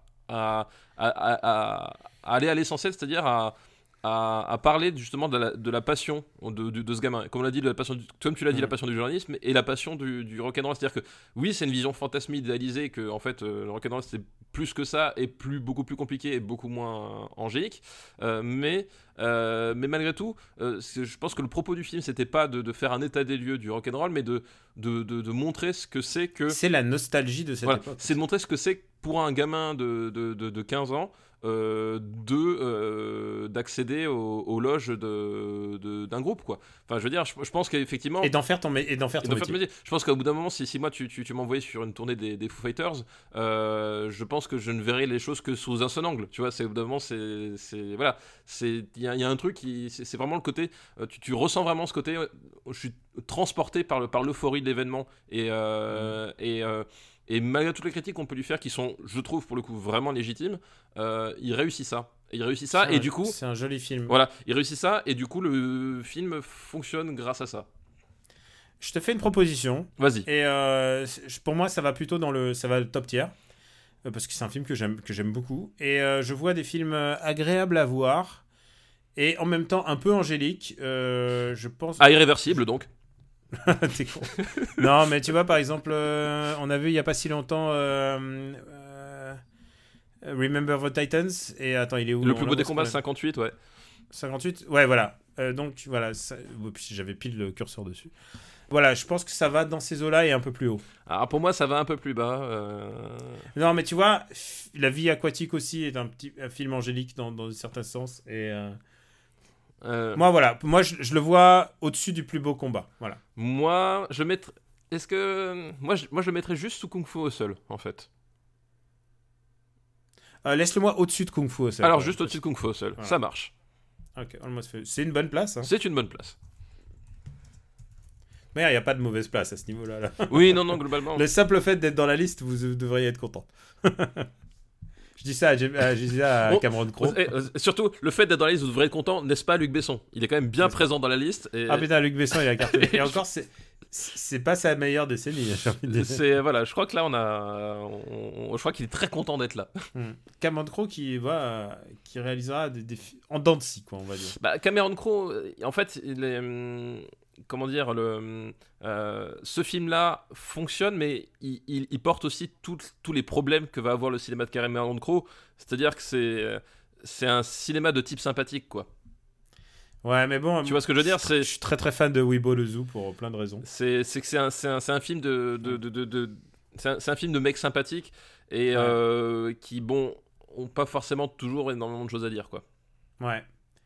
Euh, ouais, mais dans ce cas-là, je pense qu'il y en a, vrai, il y a vraiment quelque chose. Oui, là, là, il y a, il y, a, il y a- un truc en plus dans celui-là. Je pense, je pense que c'est mon, je pense que ça va être mon préféré de Cameron Crowe aussi, mais. euh, Ah, moi, je, je pense que Zoo, mais bon, après, euh, je trouve que Jerry Maguire est très très important. Oui, mais pour moi, Jerry Maguire, c'est pas un. Film. Non, mais j'ai pas dit que c'était un bon film. Ouais. J'ai pas dit que c'était machin. C'est un film fondamental si tu veux étudier Tom Cruise. Oui, c'est c'est le c'est le film de la seconde phase, euh, le film central de la seconde phase de, de la métamorphose de Tom Cruise, quoi. C'est You Complete Me et genre c'est une des répliques les plus importantes du cinéma américain. on, on est d'accord, mais euh, justement, c'est pas un film qui va briller par Cameron Crowe, en Ouais. fait. Tu vois, c'est voilà. C'est clair. Bon bah écoute, c'est classé. Alors, on passe au deuxième film de sa liste euh, dédié donc au voyage, puisque tu l'as compris, c'est un road movie, Ouais. euh, c'était un road movie musical. On reste dans la même idée avec un film qui s'appelle Diarios de Motocicletas, qui s'appelle Carnet de voyage. Ah, je savais pas du tout que euh, qu'il s'appelait comme ça en version originale, tu vois. Et c'est un film réalisé par le Walter Sales. Walter, c'est c'est ça, oui. C'est marrant. Et tu, tu, tu répètes-moi le titre euh, original, c'est euh, tu disais euh, C'est Diarios de Motocicletas et je crois que c'est parce que c'est comme ça que s'appelait le, le livre original euh, de Che Guevara. D'accord, non mais c'est marrant, je, je connaissais pas du tout le titre original. Oui, parce que euh, en, en- Oui, c'est- l'adaptation d'un livre de Che Guevara. l'adaptation de, livre de Che Guevara et justement bah tu le euh, comment ça s'appelle le, euh, le le titre original renvoie justement à la, à la spécificité de ce voyage, c'est que justement ça se fait ça se fait à motocyclette en fait. Exactement, voilà, ils sont en moto. C'est deux potes qui, bah, qui voyagent à travers euh, l'Amérique du Sud. Voilà, deux potes, dont un est Ernesto Guevara, en fait. Voilà. Donc, euh, Mais Young, Young Ernesto Ah oui, Guevara, oui. c'est littéralement le Che Origins. c'est bah, vraiment le Cho Origins, c'est euh, c'est le c'est bah, qui était Hervé Dent avant d'être double face? Euh, Il y a de ça, il y a, de ça. hein. Il y a- sans, sans jugement, hein, c'est ça. oui, mais- non mais c'est ça, c'est que vraiment les origines et c'est le moment où il vient juste d'être médecin, presque. Euh, oui c'est ça. donc- je, je- bah, je crois qu'il est encore étudiant en médecine, il me semble. Mais Ouais. euh, voilà, c'est le moment il où quitte, euh, il quitte Buenos Aires et, euh, et du coup, bah, il traverse donc bah, l'Argentine, le Pérou, l'Amérique la du Sud, en fait, ils font le, Ouais. ils font le, le tour de l'Amérique du Sud euh, ensemble euh, sur, ce, sur cette espèce de, de, de bécane euh, branlante, quoi. Ouais, exactement. Et, et c'est un film particulier puisque c'est un film bizarrement, j'allais dire presque hollywoodien dans le, dans le traitement du biopic. Mais euh, ils ont le, le jeune comédien qui est vraiment à la mode en ce moment, qui s'appelle Gaël Garcia Bernal. Ouais, Gaël Garcia Bernal, ouais. Et ça, c'est vraiment la. Un très très bon acteur. C'est, c'est, il transporte le film. Enfin, vraiment. En plus, en plus d'être canon. Oui. Ce qui est- alors- ce qui n'enlève rien.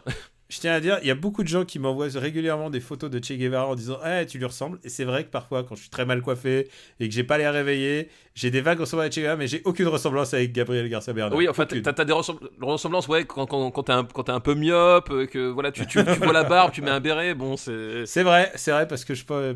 Ah, ça doit être la barbe. Oui, non, je- Mais c'est, tu- ça, c'est comme moi, tout, tout les mecs, dès qu'ils voient un mec chauve, ils, ils disent que c'est moi. Au bout d'un moment, je, pense que c'est pas aussi simple, tu vois. C'est vrai, c'est vrai, au Japon, tous les Japonais te pointent du doigt en disant Oh, Alain Juppé Ah, t'es fou, Alain Juppé, il a plus de cheveux que moi, attends. C'est vrai, c'est vrai. Non, toi, t'es plus Fabius, j'ai envie de dire. Oui, c'est, plus Fabius, quoi, Je pense qu'on est le seul podcast qui a dit Tu es plus Fabius que. qu'Alain Juppé. Ça nous change de l'épisode précédent. Exact- exactement. Et on a, on, a, on a parlé de Jacques Chirac tout à l'heure. Enfin, tu vois, on est, on est sur une thématique.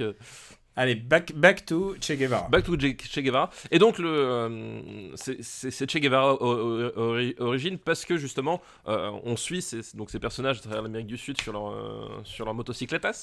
Et il va arriver à un moment donné où la, la bécane, euh, comme, comme celle de Gérard Lambert dans la chanson de Renault, va tomber en panne.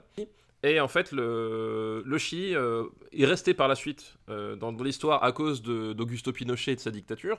Euh, mais eux, ils vont arriver dans le Chili d'avant, c'est-à-dire dans le, Chili qui souffre, les, les petites gens qui souffrent, le, Chili exploité par, les Occidentaux, en fait, par, les, compagnies, minières, par les, les grandes compagnies, et ils vont découvrir, en fait, que, que après avoir traversé, et c'est ça l'intérêt du film, c'est qu'après avoir traversé l'Amérique du Sud, euh, flirté avec, euh, avec des filles, euh, vu des beaux paysages, euh, et vivre euh, et vivre comment ça l'aventure au grand air ils, vont se, rendre compte que finalement derrière le derrière tout ça il y a, y a quelque chose qui couve en Amérique du Sud. Et, euh, et l'Amérique du Sud euh, à partir des années 60 ça va devenir un, un vivier à, à révolution à révolte à à, à- et à dictature aussi, qu'elle soit, de, qu'elle soit des dictatures fascistes comme, comme ça va devenir Pinochet pour, les, pour, le, pour le Chili, ou les dictatures d'extrême gauche, euh, il y avait- il y avait de tout quoi. Il y a un truc qui me paraît essentiel dans ce film, c'est qu'il y a, il est bicéphale. C'est-à-dire que le début, ça commence vraiment comme les deux pitres sur leur moto. Genre, yeah, on va Oui, s'amuser, on part en vacances. Il y a vraiment, il y a vraiment ça, ouais. Et au milieu du film, donc euh, Chili, mais il y a aussi un moment où ils passent dans une lép- léprerie, euh, ils se rendent compte de, bah, waouh, en fait, euh, socialement, euh, l'Amérique du Sud, c'est compliqué, il se passe des, il y a, il y a plein de choses qui vont pas. Et il y a vraiment un turning point très artificiel dans ce film. Oui, bah en fait c'est. art- artif- Oui, je vois ce que tu veux dire. Effectivement, c'est. C'est genre, tu passes de la comédie, genre, c'est vraiment le pitre, quoi. Et puis tout d'un coup, ça bascule dans, dans un truc genre, oh là là, mais il y a des pauvres en Amérique du Sud. Oui, c'est un, un, un peu ça effectivement. Le, ce qui se passe, c'est que c'est, ça fait, euh, c'est, c'est très ingénu en fait, Ouais. très très ingénu. Et du coup, ça, ça baisse sa portée un peu. euh, je trouve que la manière éthérée qu'il a de découvrir la pauvreté, mais aussi la beauté de, de l'Amérique du Sud, et euh, je trouve que ça a enlevé beaucoup de la, du contexte politique que ça aurait pu avoir. En fait. Bah, surtout en fait le, le, le truc c'est que le, le per- le personnage d'Ernesto Guevara est pas un personnage neutre du Oui. tout. C'est-à-dire que ça va, ça va devenir Il est déjà décidé quand il prend sa moto, je crois. hein. ça, ça va, ça va devenir le, ça va devenir le, le, le fer de lance de, de la révolution, euh, de la révolution cubaine, euh, avec tout ce que ça, tout ce que ça veut dire en fait. C'est-à-dire euh, sa, sa dose euh, d'idéalisme, mais aussi sa, sa dose euh, d'autoritarisme et de, euh, et de, et de sang. D'ailleurs, euh, euh, Ernesto Guevara est- euh, est- était un combattant. Il, il est, il est, il est pas resté. C'était, enfin. Euh, lui, ce qui l'intéressait, c'était la révolution plus que euh, plus que plus qu'autre chose. Euh, Oui, il était, c'était pas un homme de pouvoir, c'était pas, un homme de gouvernement. c'était pas un homme de gouvernement, c'est un homme de pouvoir parce que mine de rien, c'était c'était une figure charismatique et c'était un homme de pouvoir, mais c'était effectivement pas un homme de gouvernement. Lui, ce qui l'intéressait, c'était la révolution. Et, et alors quelque part, c'est c'est ce qui donne aussi aujourd'hui ça. Euh, le côté romantique du personnage, c'est que il est reparti et, il est mort en fait euh, en, refaisant la révolution, euh, la révolution en Amérique du Sud. Et il n'a jamais, lui, il en fait, il n'a, il n'a jamais été entre guillemets corrompu par le pouvoir comme, comme Fidel Castro, qui, qu'une fois, une fois qu'il s'est installé sur le siège, il y est resté. Et, euh, et c'est- Guevara, en fait, c'était un guerrier qui repartait en guerre et qui était, qui était mu par une espèce d'idéal euh, un peu.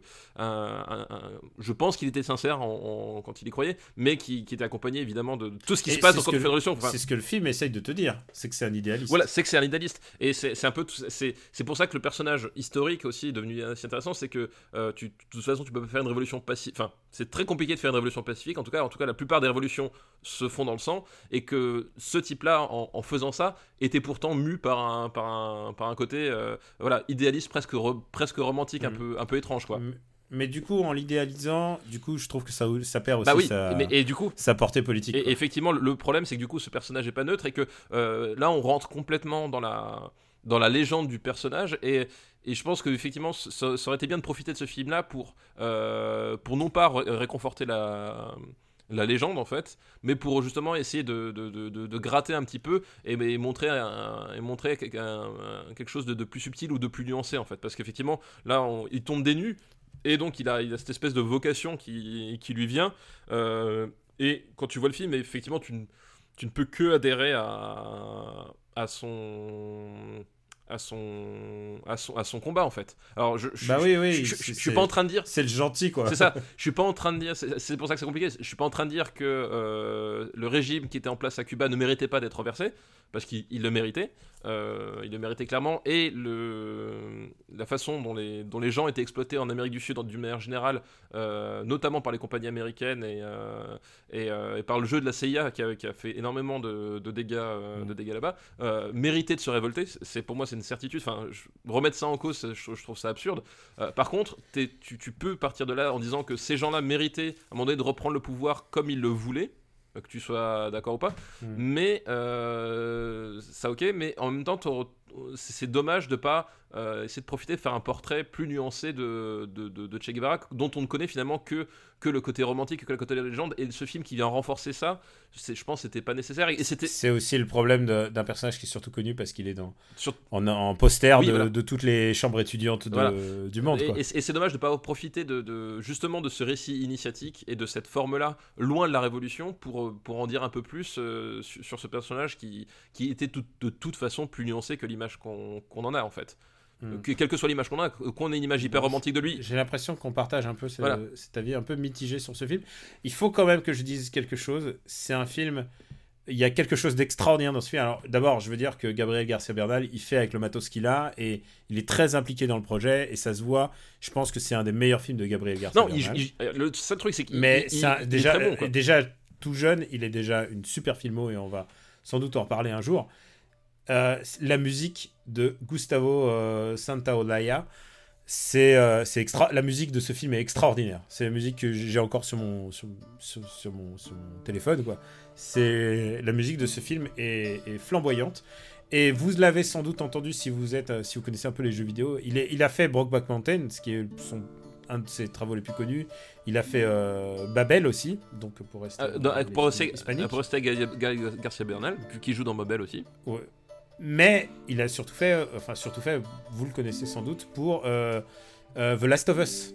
Ah, mais oui, exact. La, la, B- Et la- là, quand tu, quand tu réentends, Ouais. et là vous êtes en train d'entendre, euh, je remettrai le- la BO de, de ce film en fond, euh, quand on entend The Last of Us, et ça, on peut pas les, on peut pas les défaire Oui, de ça. ouais. Et si vous aimez la musique de The Last of Us, mais alors regardez, ce, regardez ce film. C'est vrai que la BO de la Us, elle est. Enfin, moi j'adore le jeu, de, de- mais la BO elle est extraordinaire. quoi. C'est vraiment, euh, c'est, euh, c'est, un compositeur génial qui, qui joue sur le minimalisme. Oui, exactement. Petit son de guitare, pas de gros effets, et, Si- si- euh, et qui en même temps Si t'aimes les gros cuivres qui font boum, c'est pas le style. c'est pas le style et vraiment c'est il a eu un Oscar aussi pour euh, pour une chanson euh, pour une chanson dans le film l'Oscar de meilleure chanson quoi, en 2005 donc pour une fois mérité. Ah, c'est l'année de milliard de million dollar baby ah hein. bah ah, c'est la même année, d'accord, ok. ouais. voilà tout du moins dans les Oscars Oui, oui. alors où est-ce qu'on va mettre euh, carnet de voyage? On va le laisser en français parce que sinon notre bot il va jamais le il, va, il, va galérer. Euh, où est-ce qu'on met carnet de voyage? Euh. Euh, je- Tu vois, je trouve pas que c'est un mauvais film, il aurait pu être tellement mieux. Quoi. C'est pas un mauvais film et voilà c'est un film dont il y a plein de choses que j'aime bien je trouve que la photo est très jolie c'est un film super bien réalisé mais c'est un film qui passe un chouïa à côté de son sujet bah, qui, qui, qui, oui, qui, qui se contente du, qui se contente idée de départ et qui en fait euh, en fait pas grand chose quoi. C'est C'est un film qui est à la hauteur d'un film français sur une personne connue française. Quoi. euh, Genre, ah bon, on a fait un biopic. ah, ouais, a- C'est peut-être mieux que ça. Ouais, c'est c'est un peu. Mais. Ah, tu vois, moi je. Ah, les passages Par- éthérés, par- quoi. par- Oh là là, il y a de la pauvreté. Oh là là, il y a de la lèpre, incroyable. Euh, par rapport à Walk the Line, euh, tu vois, euh, il est où 91. euh, euh, Ouais, ça reste dans ces eaux-là, mais je, mais je le préfère à Mardentro. ok. Ok, ça, je conçois. Mais pas. Pas c'est vraiment, et c'est vraiment, je te parle, c'est de l'impression qui me reste, c'est-à-dire le jeu des acteurs et la musique. Non, mais ok, ouais, je, je, je conçois. Ça te Ça va va très bien. Ok. Un film euh, très apprécié quand même, Carnet de voyage. Oui, non, bah, ah, ça, ça, ça peut, ça peut se comprendre. Il y a- Enfin, il y a des. Il y a Et, de quoi, euh, il est- mais- Il s'en sort, il s'en sort pas mal chez nous. Euh, oui, il s'en sort pas. Mais c'est comme dit, c'est pas un mauvais film. C'est juste que euh, bon, c'est c'est pas le film définitif sur le sujet, on va dire quoi. Ah non, mais en plus, c'est un vrai sujet qui. C'est un sujet inépuisable en plus. C'est bah, un sujet inépuisable. C'est c'est Mm.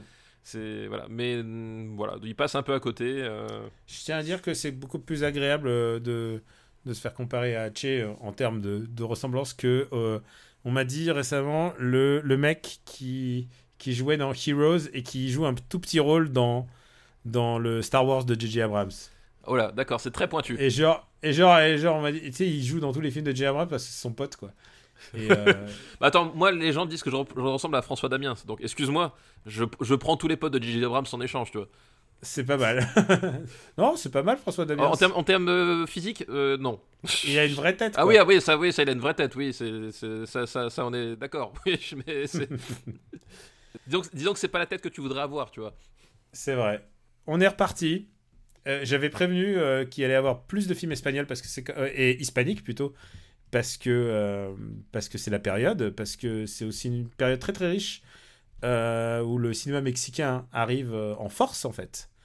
Il n'y a pas que le cinéma coréen, il y a aussi le cinéma mexicain. Et là, tu vas monter, tu vas scroller vers le haut, comme j'aime le dire. parce que C'est un, un film que j'aime bien. C'est plus que j'aime bien. C'est Y tu mamá también. Ah, bah voilà, bah, on, on- on retombe. euh, Sur le Gabriel Garcia Bernal. ouais. Et alors, ça commence presque par Gabriel Garcia Bernal à poil. Donc, euh, oui, c'est vrai en plus. Euh, tu l'as vu? Oui, je l'ai, je l'ai, je, je- je l'ai vu. Donc c'est le, c'est le, le film, le Alfonso Cuarón, Voilà. qui, qui, qui débarque dans le game. Et déjà, on peut dire qu'il débarque dans le game, mais en. D'abord, il débarque dans le game. Il a réalisé des films. il a réalisé d'autres films avant. Il a réalisé Oui, des films en plus. Genre La Petite Princesse, c'est un film américain. Mais il revient. Là, c'est en fait, c'est, enfin, c'est, pour moi, c'est, c'est, le film qu'il a, fait, qu'il a fait découvrir en tant que cinéaste. C'est le film qui a fait découvrir en tant que cinéaste. C'est vraiment ça. Ce que je veux dire, c'est vraiment c'est c'est euh, c'est le film qui, qui va faire qui va qui va qui va donner le euh, le Alfonso Cuarón tel que qu'il est aujourd'hui. C'est-à-dire que euh, à mon sens, euh, c'est vraiment un cinéaste majeur de, de, de ces 20 dernières années quoi.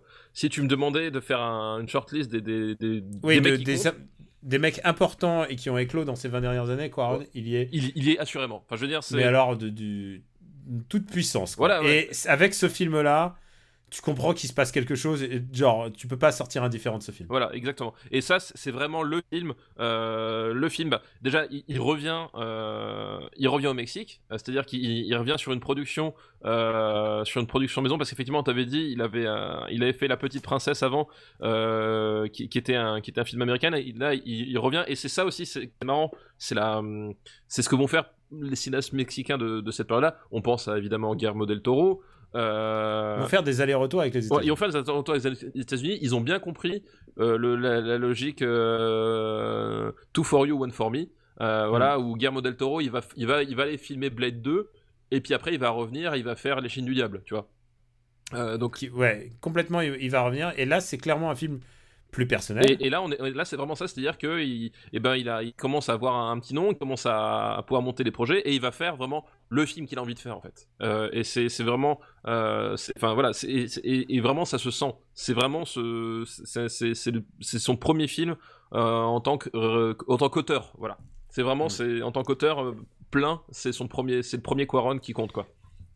Avant de rentrer dans l'histoire, il faut aussi ajouter que c'est aussi sa première collaboration avec, euh, avec un autre. Et là, je vais, je, je mâche pas mes mots, mais un génie du cinéma, bah oui. c'est Emmanuel Lubezki. Emmanuel Lubezki qui, qui est Chivo. Voilà, qui est euh, bah, pareil. Si tu cherches dans les 20 dernières années euh, les directeurs de la photo qui ont, qui ont compté, eh ben, Lubeski, c'est. euh, C'est le directeur de photo de, bah, notamment, euh, bah, Terrence Malick, euh, Michael Mann, Inaritu. Inarito, voilà. euh, les, les frères Cohen. Les frères Cohen, euh, bah, le, le, c'est un type qui a, c'est un type qui a, qui a, qui a, qui a, qui a poussé la, la direction de la photo dans, dans, dans, dans une direction euh, pas, pas neuve, mais en tout cas euh, vraiment euh, exigeante. on va voilà, dire. exactement. On, on est sur un, on, parle, on parle beaucoup de Roger Dickens, mais, mais Lubeski, c'est c'est un autre dieu, euh, dieu vivant sur Terre euh, de la photo. C'est trois, trois Oscars, dont je crois deux, Deux, consécutifs. deux consécutifs, ouais, deux consécutifs. Ouais.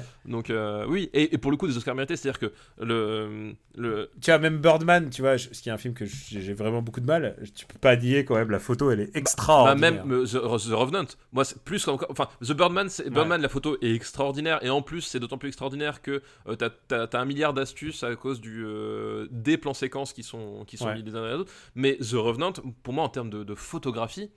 euh, c'est des l'un des travaux les plus, les plus incroyables de, de Lubieski parce que c'est un film où il a travaillé euh, quasiment que en lumière naturelle en fait.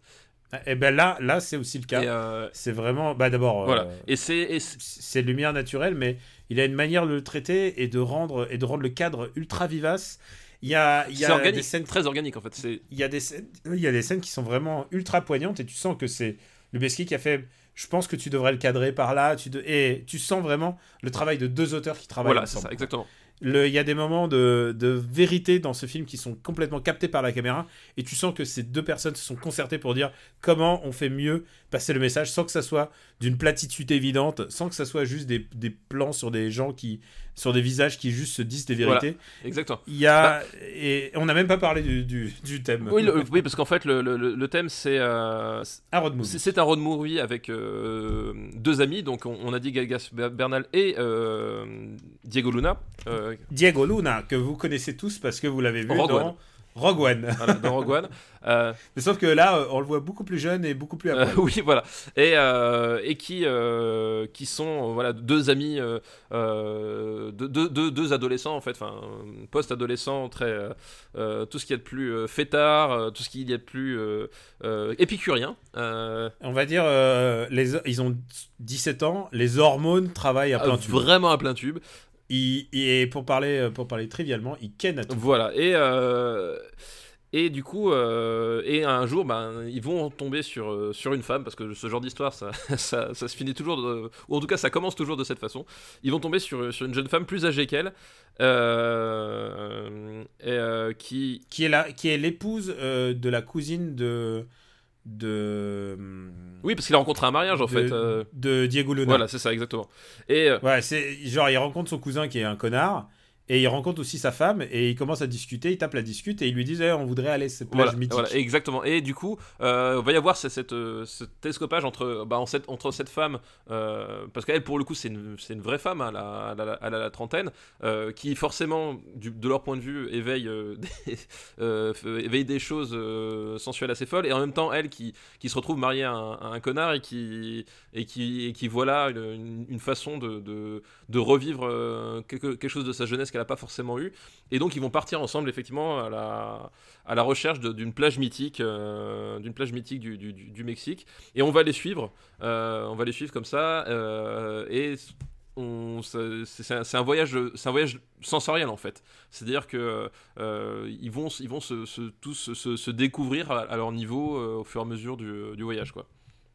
Et du coup, euh, ce qui se passe, et c'est ça qui, je pense, est fondamental dans, dans ce film, c'est que par moment, euh, le son s'arrête et il y a un narrateur qui nous explique qui sont les personnages ou ce qui se passe, ou alors, plus étrange, le contexte politique. Et c'est ça qui est la grande puissance de ce film, c'est que c'est à la fois un road movie, mais c'est aussi une vision euh, de la, du monde économique et politique du Mexique au tournant du, du millénaire. exactement, ouais.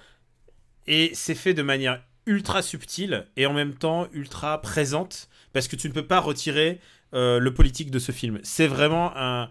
C'est, c'est, c'est incroyable de la manière dont c'est fait puisque les, les deux se chevauchent puisqu'ils partent en, en voyage mais tout d'un coup la, voix, la musique s'arrête et tout d'un coup ils passent à côté d'un cadavre et tout d'un coup on te raconte qui est, le cadavre, pourquoi il est mort là et on t'explique que bah, c'est parce qu'il devait marcher 2 euh, deux kilomètres parce qu'il n'y avait pas de portique pour passer les routes et donc il s'est fait écraser par une bagnole. Et il y a plein de contextes, il y a plein de... euh, L'action n'est pas uniquement centrée sur, sur les deux personnages un peu connards. Le, le point de vue de la caméra va bifurquer sur un personnage complètement secondaire, sur quelqu'un qui fait l'aumône, sur, euh, sur les policiers, sur, sur plein de contextes, ou par exemple sur leur, leur famille, puisque le début se passe quand même un peu dans leur famille. Leur famille, il y en a un des, un des deux euh, dont le père est politicien, il y a une maman qui il y a un moment où ça se passe chez le président du Mexique et qui était à l'époque une dictature rappelons-le Euh, et du coup, il est obligé de s'absenter parce qu'il y a eu un massacre. Et donc, il y a, vraiment, y a vraiment un contexte politique ultra important. Et tu sens que euh, chez Quaron, il y a la volonté d'être euh, le témoin d'une époque. Et la manière dont c'est fait, de la subtilité dont c'est fait, les moyens mis en place par le, son cinéma pour le faire, rend le truc absolument brillant. Oui, voilà, c'est c'est un film. euh, en fait, c'est ça, toute cette façon de tout, tout- en fait, toute ces- tout ce, squelette narratif euh, que, que tu décris, il, est aussi, euh, il, est vachement important d'un point de vue méta, c'est-à-dire que euh, ce film-là, c'est c'est le film d'un type qui, qui veut faire du cinéma, qui, qui, qui est parti en Amérique et qui revient et qui nous dit. Euh, c'est pas parce qu'à un moment donné on, veut vivre des choses qu'il faut oublier ce qui se passe réellement en fait. Et, euh, toute cette volonté des cinéastes mexicains de, vouloir à chaque fois euh, pas faire les erreurs, ben, par exemple des cinéastes allemands dans les années 80 ou 90, euh, les, les Roland Emmerich, les, les Wolfgang Petersen en fait. Tous ces cinéastes-là qui, Mm. sont, qui sont partis euh, d'Allemagne et qui sont allés aux États-Unis et qui ont, et qui ont fait des films qu'ils voulaient pas faire et qui ont, qui ont fini par s'enliser en fait dans, dans des carrières euh, grotesques, euh, Ou même, ou même les, cinéastes d'Hong Kong. ou même les cinéastes de Hong Kong, exactement, c'est le même truc. Euh, les cinéastes mexicains, ils ont, ils ont, ils ont, ça, ils ont compris. Ils ont dit, nous, on, nous, on veut pas faire ça. Nous, ce qu'on veut, c'est qu'à un moment donné, euh, on veut redonner, euh, on veut replacer le Mexique sur la carte du monde en fait, et sur la carte culturelle du monde. Et, et c'est ce qu'ils ont réussi à faire. Enfin, tu vois, même si je j'aime pas particulièrement le film, la forme de l'eau qui triomphe à, à Hollywood cette année pour, le, pour les Oscars. Euh, c'est en fait c'est, euh, Inarritu qui triomphe euh, quelques années auparavant. Enfin voilà, c'est les, Mexicains ont réussi à, revendiquer, à revendiquer le- leur, particularité en tant que cinéaste. Et ce film-là parle de ça aussi, c'est-à-dire qu'il ne faut pas oublier d'où on vient, ce qu'on ce qu'on vit, et qu'à un moment donné, si on si on se perd dans l'insouciance, au bout d'un moment, on va perdre qui on est, quoi.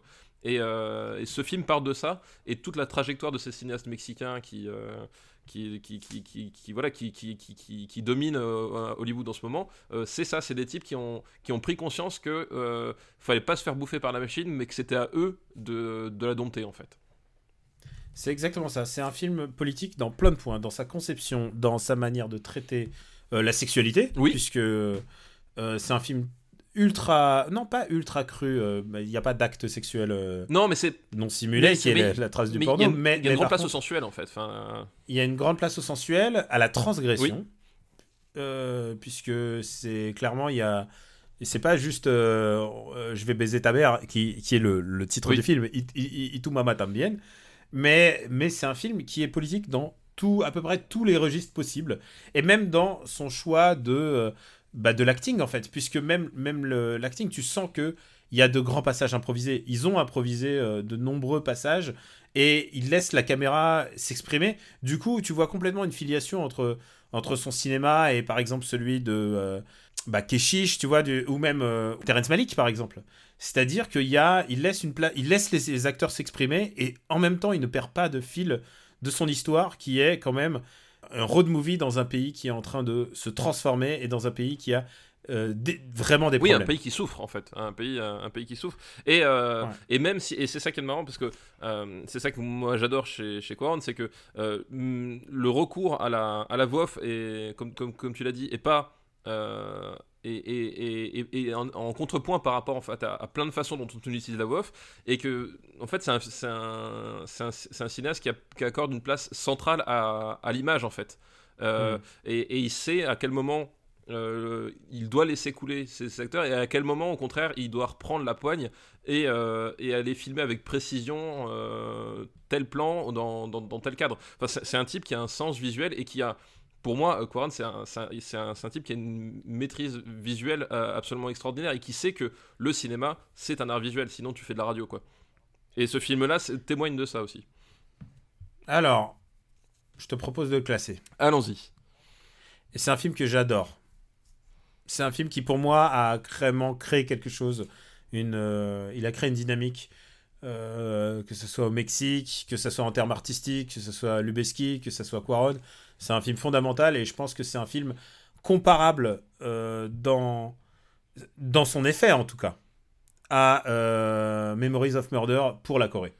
Euh, alors, je, je sais pas si c'est. Si, Est-ce que ce serait celui-là qui aurait fait le- l'électrochoc Ah, Je sais tu plus. penses à, tu penses à Amourchienne Euh, oui, parce que justement, ouais, je. je- Ah, je, je sentais. Ah, on va pas le faire aujourd'hui. Amourchienne, ça fait trop. Non, puis en, plus- en plus, c'est. Si, non, parce que c'est. c'est c'est quelle année? C'est. Euh... Amourchienne, je crois que c'est 2001 ou 2003. 2001 ou 2003 Je sais plus. Ouais. Euh, parce que, enfin, dans, dans mon, dans mon souvenir, c'était euh, c'était effectivement plus Amour Chien qui avait, qui avait fait le- l'électrochoc, quoi. En tout cas pour l'Occident, mais je te parle pour leur cinéma. Donc c'est vrai que tu as raison. C'est peut-être pas Memories of c'est peut-être le GSA. C'est peut-être, le- c'est peut-être, il y a peut-être un côté de GSA, effectivement, peut-être dans. Amourchienne 2000. Amour Chien 2000, donc ouais, donc c'est avant en fait, c'est Ouais. juste avant. Euh, de, de Iñárritu, hein, du coup. euh, Ouais. Dont on parlera un jour. bah, dont, on finira par parler, effe- effectivement. Ouais. Euh, où est-ce qu'on va le mettre? Non, mais c'est un, film important. Après, euh, C'est un film que j'adore et c'est un film que je trouve magnifique. Vraiment d'une beauté euh, sidérale. eh ben, écoute, où est-ce que tu proposes de le mettre, toi? Euh, Je le mets. Je le mets entre Eternal Sunshine of a Spotless Mind et The Yard. Euh, T'es au courant que c'est moi, c'est même pas mon Quaron préféré. Hein. Et euh, ah, attends, je suis en train de réfléchir au Quaron. Lequel ça pourrait être le ton Quaron préféré? Il est dans la même décennie. Euh, Ah bah c'est pas Gravity alors. Non, c'est pas Gravity, mon Quaron préféré. même si c'est un film que je trouve absolument génial. Ah c'est c'est Harry Potter. Bah, ouais, ah, comment t'as d'idée Encore, et, et encore, c'est un très très bon Harry Potter, quoi. C'est le meilleur Harry Potter, Mais- officiellement gravé dans le marbre. Ouais, non mais alors tu sais quoi? Je pense que c'est même pas. Ah, euh, ah, c'est vrai que je vois, je vois le Quaron. Bah, tu- tu vois le parles, Quaron dont je parle. Et tout, et tout le monde l'a vu. Tout le monde sait, voilà. Moi, je veux savoir comment tu viens d'un road movie avec des gens à poil et, et un contexte politique et qu'on te dit Harry Potter et le prisonnier d'Azkaban, que je n'ai pas vu, hein, je précise. Euh, comment tu arrives à dire c'est ce mec-là qu'il nous faut? Euh, mais je pense que Je pense que c'est un tien de tu non, mais c'est vraiment ça. C'est un tien de tu. C'est vraiment ça. C'est que euh, il a fait le prisonnier d'Azkaban. Mais d'ailleurs, l'histoire du prisonnier d'Azkaban, elle est là. C'est que on est venu le chercher parce qu'à un moment donné, les, les- faut pas croire les, les producteurs en fait, ils voient les trucs. C'est-à-dire qu'à un moment donné, quand ils vont quand ils vont chercher certains réalisateurs, quand ils quand ils, quand ils vont chercher par exemple euh, le réalisateur de Requiem for a Dream pour faire Batman Year One, qui ne s'est jamais fait au final. Mm. Mais ils le cherchent pas au hasard, c'est-à-dire qu'ils ils ont bien vu que le réalisateur avait quelque chose, avait un style, avait, enfin, ils viennent le chercher pour le style. Le, le, le, le paradoxe, c'est que quand ils arrivent sur le projet, on leur dit Mais ton style, tu te le cul, on aimerait que tu fasses ça à notre façon. Tu vois Oui, tu te fais te broyer pas par la machine. Et du coup, euh, ils sont allés chercher Quaron parce que ils ont vu euh, de quoi il était capable. Et clairement, sa, sa maîtrise visuelle est, est vraiment indéniable. Et euh, l'astuce, c'est qu'il a pu faire euh, le Harry Potter à, plus ou moins sa sauce. C'est-à-dire qu'il n'était pas trop emmerdé. C'est-à-dire qu'il il avait conscience de faire un film de commande, etc. Mais il le fait très très bien. Et on lui a demandé de rester pour les suivants. Et il a fait Hum, hum. Moi les gars, euh, je l'ai fait pour vous faire plaisir parce que du coup ça me permet de m'asseoir Hollywood, ça me fait un gros chèque parce que c'est... Et puis, vous avez vu que je suis le Euh, meilleur. voilà, il- Enfin, je suppute. Je voilà, non, mais hein. il, il avait, je pense qu'il avait parfaitement conscience que il, il a changé la façon de, de faire les Harry Potter. C'est-à-dire que les deux premiers, après le 3, parce que c'est le 3, le après le 3, en fait, les Harry Potter ont plus du tout la, la- la même gueule en termes de, de production design, de, de tout ce que tu veux. Quoi. Il a, il a, il a, c'est lui qui a vraiment impulsé la, la, métamorphose de Harry Potter. Et euh, donc, il- on leur a dit, mais euh, hey, tu, tu veux pas. euh, tu veux pas faire les, faire les suivants parce que c'est pas mal ce que tu fais. Et puis il a fait non, non, moi j'ai un projet en tête et votre film là, ça, ça m'intéresse pas. Bah, les Pas les steaks. steaks. Et il est parti faire un autre film qu'on ne nommera pas, mais qui je. T'as comment on ne nomme pas ce film Tu sais que il, il a un nouveau film en Oui. cours de prod et qui normalement devrait sortir cette année sur Netflix. Exactement, ouais, tout à fait. Roma. J'ai j'ai j'ai Bah, hâte. comme- comme, euh, J'ai tellement hâte. Et j'ai tellement Euh, hâte de, de- de voir tous les, tous, les, tous, les, tous les connards qui ont fait Ouais, mais Netflix, c'est pas vraiment du cinéma en fait. Euh, voilà. euh, Voilà, les steaks. Euh, euh, allez, allez, allez, euh, dé- dégagez. Euh, donc, qu'est-ce que tu penses de ma proposition? Euh, euh, oups, bah, moi, ta proposition, elle me. Je la trouve assez cohérente. Après. Est-ce que tu- Après, toi, voilà. ton seul bémol, c'est de me dire qu'il y en a un qui est meilleur Alors, on s'en fout, on s'en le mettra mieux. Voilà, Voilà. on est d'accord. Voilà, Eh point, ben écoute, point. très bien, ça, ça me va. Dixième, euh, officiellement, euh, dix- non, onzième meilleur film des. euh, Non, non, c'est dixième. Ah bah oui. Itu Mama, t'as bien. Je mettrai les accents plus tard parce que je ne sais Voilà. pas. les Itu mettre. Momentum Bien, officiellement dixième meilleur film des années 2000.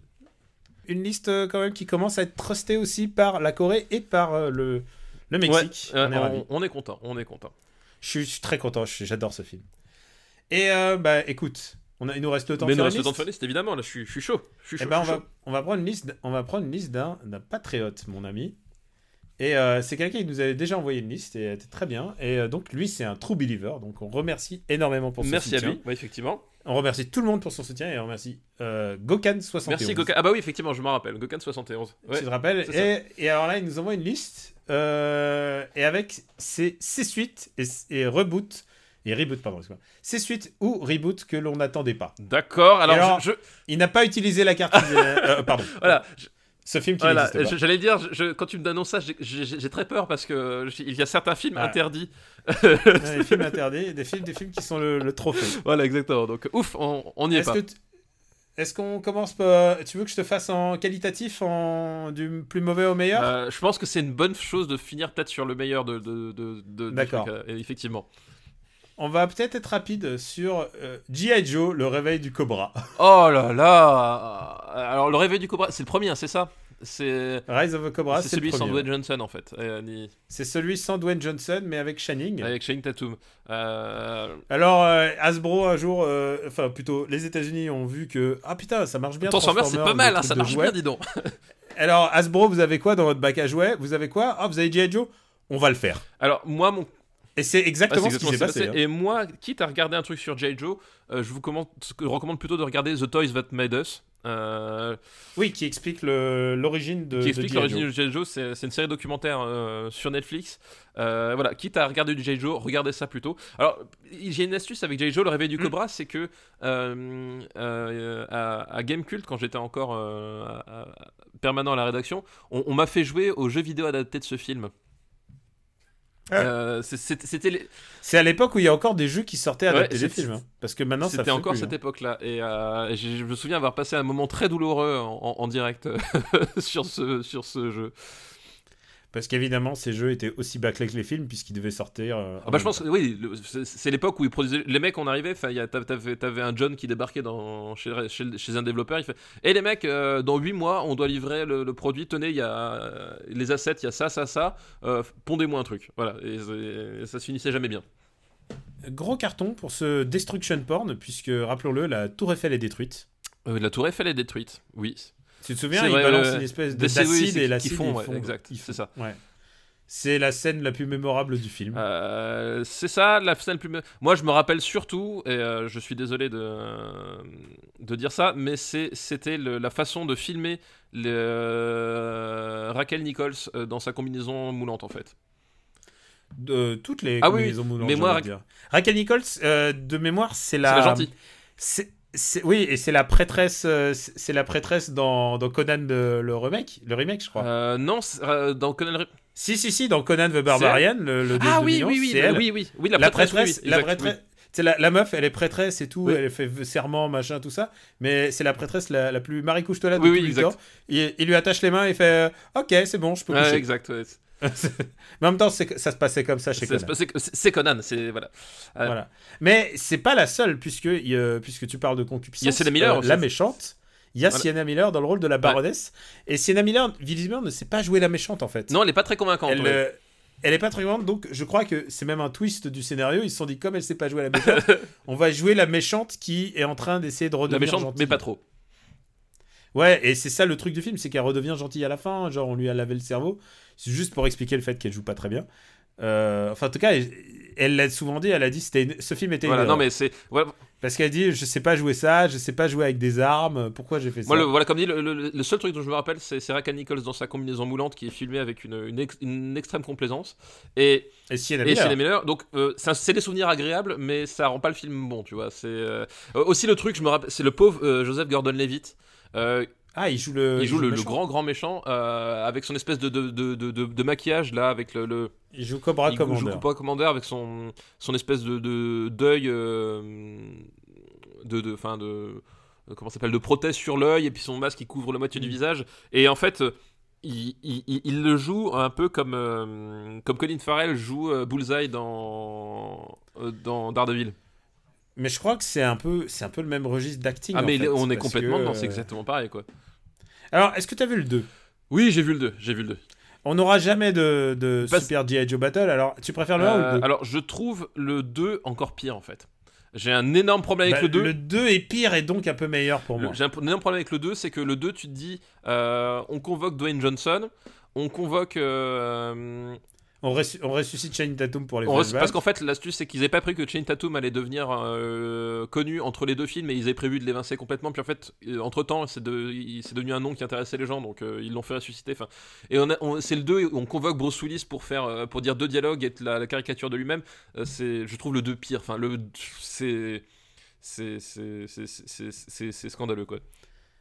Ouais, mais du coup, pire mais un peu meilleur pour moi euh, que Ah, moi, moi, c'est vraiment le. Enfin, ça fait partie de ces films-là, en fait, les, les, les G.I. Joe. Euh, on, on dit oui, c'est des films décomplexés, on s'amuse. En fait, pour moi, c'est pas une excuse. C'est c'est vraiment, c'est au bout d'un moment. Pour, pour- Oui, tu peux faire un bon film aussi avec ça. Et Transformers 1 est pas si mal classé chez nous. Euh, on, on peut faire des bons films Alors, je dirais ça. pas jusqu'à dire que Transformers 1 est un bon film, mais je. je- C'est un film mais c'est intéressant. un film beaucoup plus intéressant que ça, en fait. Là, là le problème, c'est que Ouais. là, là, les, enfin, tu vois, les gens vont dire ouais, mais c'est du cinéma populaire, euh, c'est pas grave. Si, c'est. Enfin, je veux dire, à quel moment tu, tu, tu, à quel moment faire du, du- un film populaire ou faire un film d'action, c'est une excuse pour faire de la merde.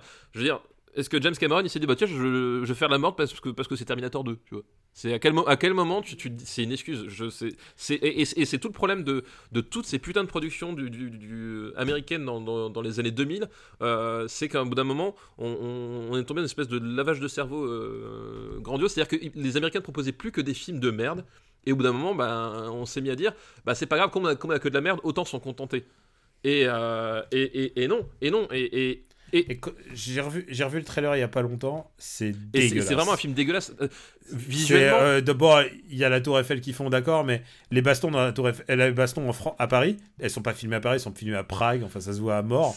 Et puis, puis il y a les missiles et ils ont des combinaisons en armure euh, et ils sautent partout avec leurs combinaisons. C'est vraiment dégueulasse. On dirait, pff, on dirait un mauvais dessin animé en CG. c'est- que c'est fait avec zéro envie de cinéma. Enfin, je veux dire, euh, à une époque où justement, bah, t'as as des Christopher McQuarrie qui, qui, qui font les qui font les nouveaux Missions Impossibles. Euh, t'as le Où t'as Paris et tu sens vraiment que c'est Ouais, Paris. Genre, c'est que ça a été fait in situ, quoi. Pas, pas juste devant un où vert. t'as John Wick, enfin tu vois, ne serait-ce que pour rester sur le, sur le, sur le film d'action américain euh, proprement parlé, je parle, je parle même pas de, de, de The Raid ou des trucs comme ça, mais euh, je veux dire, t'as as des mecs qui, qui, qui, au bout d'un moment reviennent et, et font des propositions et disent Ok, je vais faire un film euh, pas prise de tête, un film d'action, voilà, je- ça m'empêche pas que je vais le faire bien, tu vois.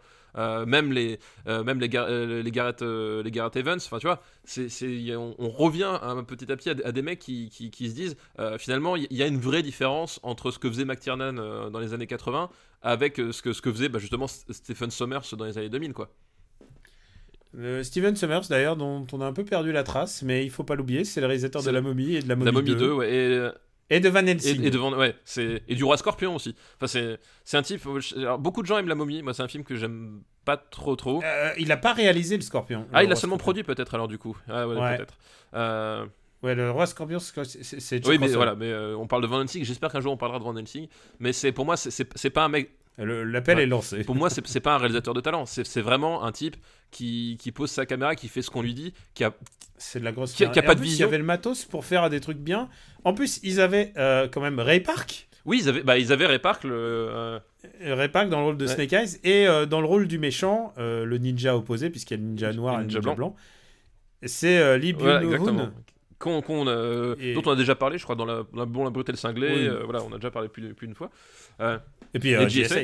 Et effectivement, euh, voilà. Non, mais c'est, un, un film. Vraiment, c'est, c'est même pas un plaisir coupable. C'est-à-dire que, euh, enfin, j'ai déjà dit plusieurs fois, mais moi, au bout d'un moment, les films qui, qui coûtent 150 boules pour avoir un résultat de nanar italien des années 70, je vous, T'es méchant, c'est 175. 175 boules. Non mais moi ça me fait honnêtement ça me fait ça, 175 ça me fait pareil. Je, je veux dire tu, tu, tu, tu, tu, tu peux tu peux pardonner et avoir une tendresse pour un pour un nanar euh, pour un nanar fait à 300 000 balles avec euh, avec le, le cousin de la grand-mère euh, qui, qui a un steak sur la tête pour faire croire que c'est une blessure une morsure de zombie.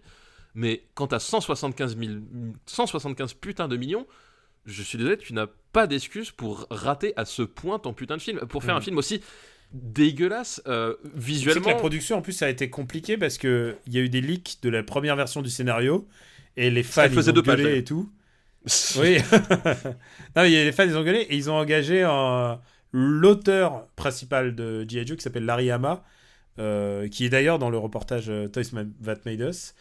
enfin, il est d'origine japonaise, un des premiers asiatiques euh, de, à écrire des comics Marvel. Il écrivait des comics Marvel, c'est comme ça qu'il a commencé à écrire euh, euh, G.I. Joe.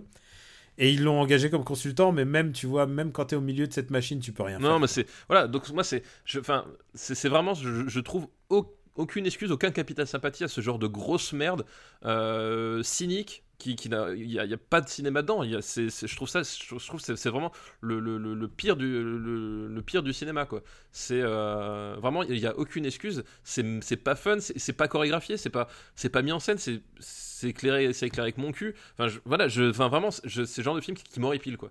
Vraiment, ça, à, ce, à ce ce niveau de, de, de, foutage de pognon en l'air pour, euh, pour de la merde, mais vraiment de la merde, je je, enfin, je, j'arrive pas à être complaisant, c'est, dégueulasse quoi, c'est du film dégueulasse quoi.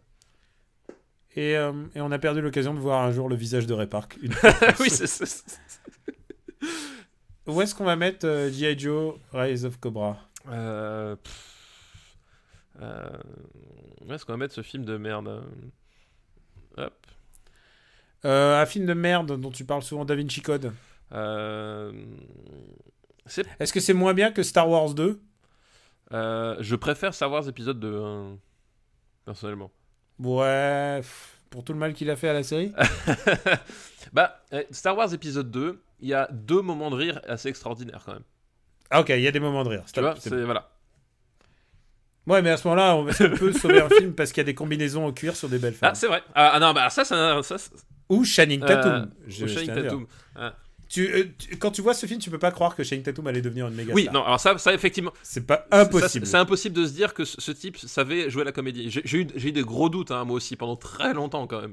Euh, C'est à cause de ce film. mais c'est- mais c'est à cause de ce film-là, effectivement. C'est. euh, euh, Mais c'est vrai que le, le, le- le- Raquel Nichols et euh, Sienna Miller en combinaison en cuir pendant pendant Moi, pendant ça deux heures. vendu à l'époque. hein. J'avoue, que je m'en souviens encore. Donc quelque part, Ouais. euh, euh, quelque part, je, je peux comprendre l'argument. Ouais, mais ça va pas sous Street Fighter, la légende de Chun. Ah bah non, non, c'est pas pas possible. Ça, on est d'accord. Euh, Donc, on a un delta entre 187e et 198e place. Alors écoute, même je suis prêt à t'accorder l'attaque des clones. Euh, je suis prêt à te l'accorder au-dessus de Ghost Rider en fait même. Ouais, allez, Parce- bingo. Mais pas au-dessus Pas- de pas au-dessus de Babylon Babylon AD, donc, dont la, la direction photo a été assurée par le mec qui fait aussi euh, Astérix aux Jeux Olympiques et Catwoman. Je veux dire, le, le, le mec qui cartonne dans. Et, et aussi, il a fait quoi d'autre? Il a pas fait. euh, il a fait il Angela. a fait Angela, aussi, mais bien sûr, on en avait parlé euh, au moment lors de l'épisode précédent, mais on aime bien le C'est ça. rappeler. on aime bien souffrir. Et de, et de Catwoman aussi, c'est lui qui a fait la. Ouais, c'est Oui, c'est lui ça, a bien sûr. Place au talent. Alors, G.I. Joe, le réveil du Cobra. Bon, t'es prêt pour le J'étais film prêt dans le ventre de ma mère. Bah, on monte en puissance. The Dark Knight. Ah Il était Putain, en alors là. euh, voilà, là, là, là, on cause, là, là, on me fait plaisir. Euh, Là, on fait du, là, on fait du même. Et euh, The Dark Knight, donc le deuxième volet de la trilogie Dark, de Christopher Nolan. Chris- signé Christopher Nolan, réalisateur que beaucoup de gens détestent de façon as- assez étrange, je trouve. Alors, je pense pas que ce soit purement, purement de la haine. C'est aussi le Spielberg de son époque. Et ça, on aime bien le rappeler, mais c'est- vrai, quoi. C'est-à-dire, pour les jeunes d'aujourd'hui, les jeunes qui se mettent au cinéma d'action, genre les blockbusters et tout ça, c'est vraiment leur référent d'aujourd'hui et tu peux pas, tu peux pas le nier. C'est le référent aujourd'hui, mais en même temps, il, il est pas, il est pas Spielbergien comme, euh, comme cinéaste. Pas, Pas, pas du tout, mais, Mais, je vois mais ce que tu dis en, termes d'importance, de, de, place. Et Dora, par, par rapport à son. Genre, euh, quand tu dis, euh, oh là, euh, bah, c'est un Nolan, quoi. Oui, oui, c'est non mais je, vois ce que tu dis.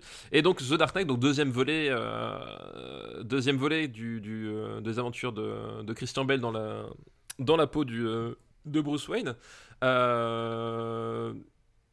C'est un, c'est un. Alors moi, on avait parlé de Batman Begins hein, quand on avait quand on avait abordé. Batman Begins, j'ai pas mal de problèmes avec ce film-là parce que tu sens que Christopher Nolan, il est pas à l'aise avec tout ce qu'il fait, nota- Notamment les scènes les d'action. scènes d'action.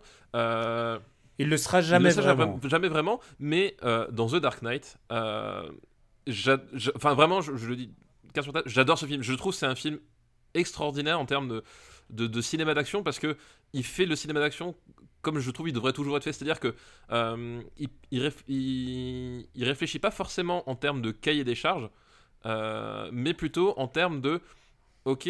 euh, cette séquence, de quoi elle a besoin pour s'épanouir. Et tu regardes en fait le film, il est construit autour de, euh, de plusieurs grands moments. euh, et, et, euh, et- et de scènes qui, qui, sont, qui, qui- qui deviennent assez longues, qui, prennent vraiment beaucoup de place dans le, dans le, dans, dans- dans le récit, et qui, articulent tout le reste. Par exemple, ne serait-ce que la scène d'intro, en fait. J'allais t'en- parler, si tu me permets. La, Voilà. la scène d'intro, la scène d'intro est presque thématiquement le film. Oui, exactement. Elle résume complètement le film, c'est-à-dire c'est un braquage, il y a de la tension, il y a une montée en puissance, il y a de la trahison, Et puisque, et- il y euh, a des twists successifs, en fait. puisque Joker ment aux gens et euh, fait croire et, et reprend l'aval sur euh, bah, la situation. Si tu regardes, dans l'absolu, la première scène résume complètement tout le film. Le premier scène résume complètement le film. Et je pense que c'est... J'adore parler des cold open de James Bond.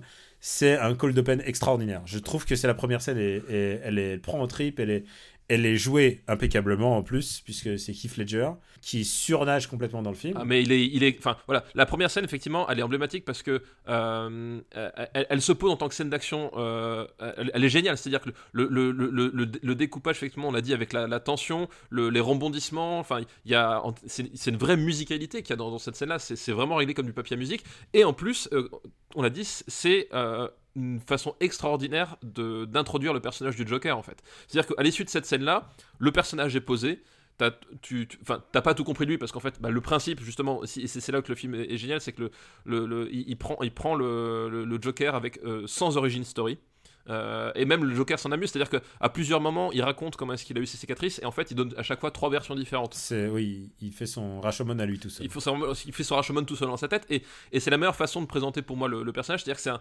c'est le chaos à l'état pur il y, a, il y a quelque chose presque de, de carpenterien là-dedans, dans le fait de, de- de présenter ton, ton vilain comme euh, une incarnation du chaos.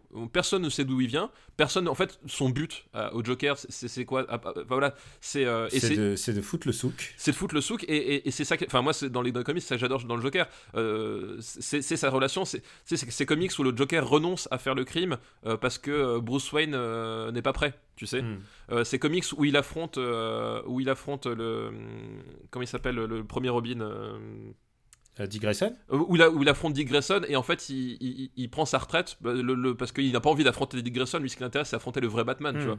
Euh, voilà. C'est ce Joker là qui Oui, oui, le- et le, le- surtout le Dark Knight, ou celui où il- quand Batman disparaît, lui aussi disparaît. lui, aussi, lui aussi disparaît voilà. Et, et, et voilà ils prennent cette optique là Je parle de Dark Knight Returns de Returns Frank of, de, de Frank Miller, Miller qui, est, qui est une inspiration euh, Ah, évident évidente pour ce film. É- évidente. Euh, et, et voilà et, et, et, ça en fait un méchant extraordinaire parce que justement c'est une incarnation du, du, du chaos pur et à aucun moment ils ne faiblissent là-dedans. C'est à dire qu'ils ils gardent cette ligne vraiment jusqu'au bout et, et ça rend le personnage fascinant et il est d'autant plus fascinant que Heath Ledger il écrase la concurrence. Enfin euh, au début euh, tout le monde se disait ouais le mec de Brokeback Mountain pour, euh, pour succéder à Jack Nicholson.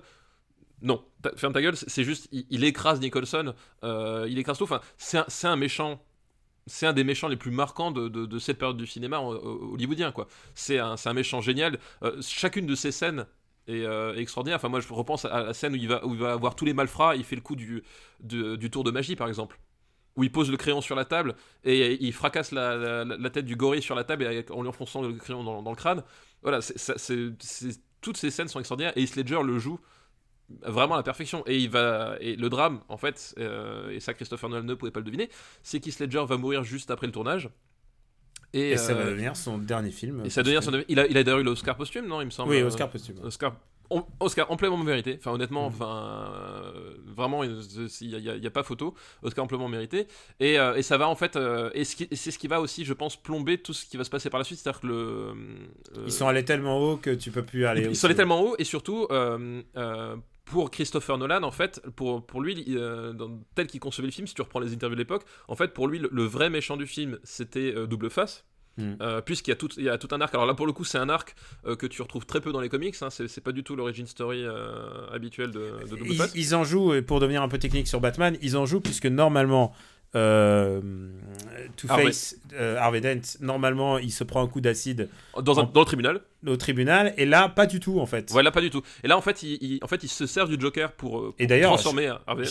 Je, je m'y attendais en plus. Je, je me disais, oh putain, ça y est, c'est le, oui bah à un moment le tribunal, et il joue là-dessus. Ça ne se passe pas au tribunal, il sort. Harvey Dent sort comme un héros, et jusqu'au bout, euh, il devient, il est un héros, et puis ensuite, il a, il a le, bah, il y a le, le- le crime et il est euh, défiguré à vie. J'adore la scène d'introduction de Harvey Dent, la première fois qu'il Ah oui, bien sûr. ouais. en Two Face où tu le vois pas complètement. Ouais. Elle est à la fois euh, comique parce que vraiment elle est, euh, il renonce jamais au fait que ce soit un film de comics, mais en même temps elle est d'un cruel réalisme. Il Ouais. y a un truc ultra dramatique dans la manière de filmer. Je, je, suis, je suis d'accord. C'est c'est vraiment. Enfin. Euh, et donc voilà, il, voulait faire. Enfin, pour lui, le vrai méchant, c'était c'était double face. Et encore le méchant, c'est-à-dire qu'on justement, il va utiliser Harvey Dent jusqu'au bout.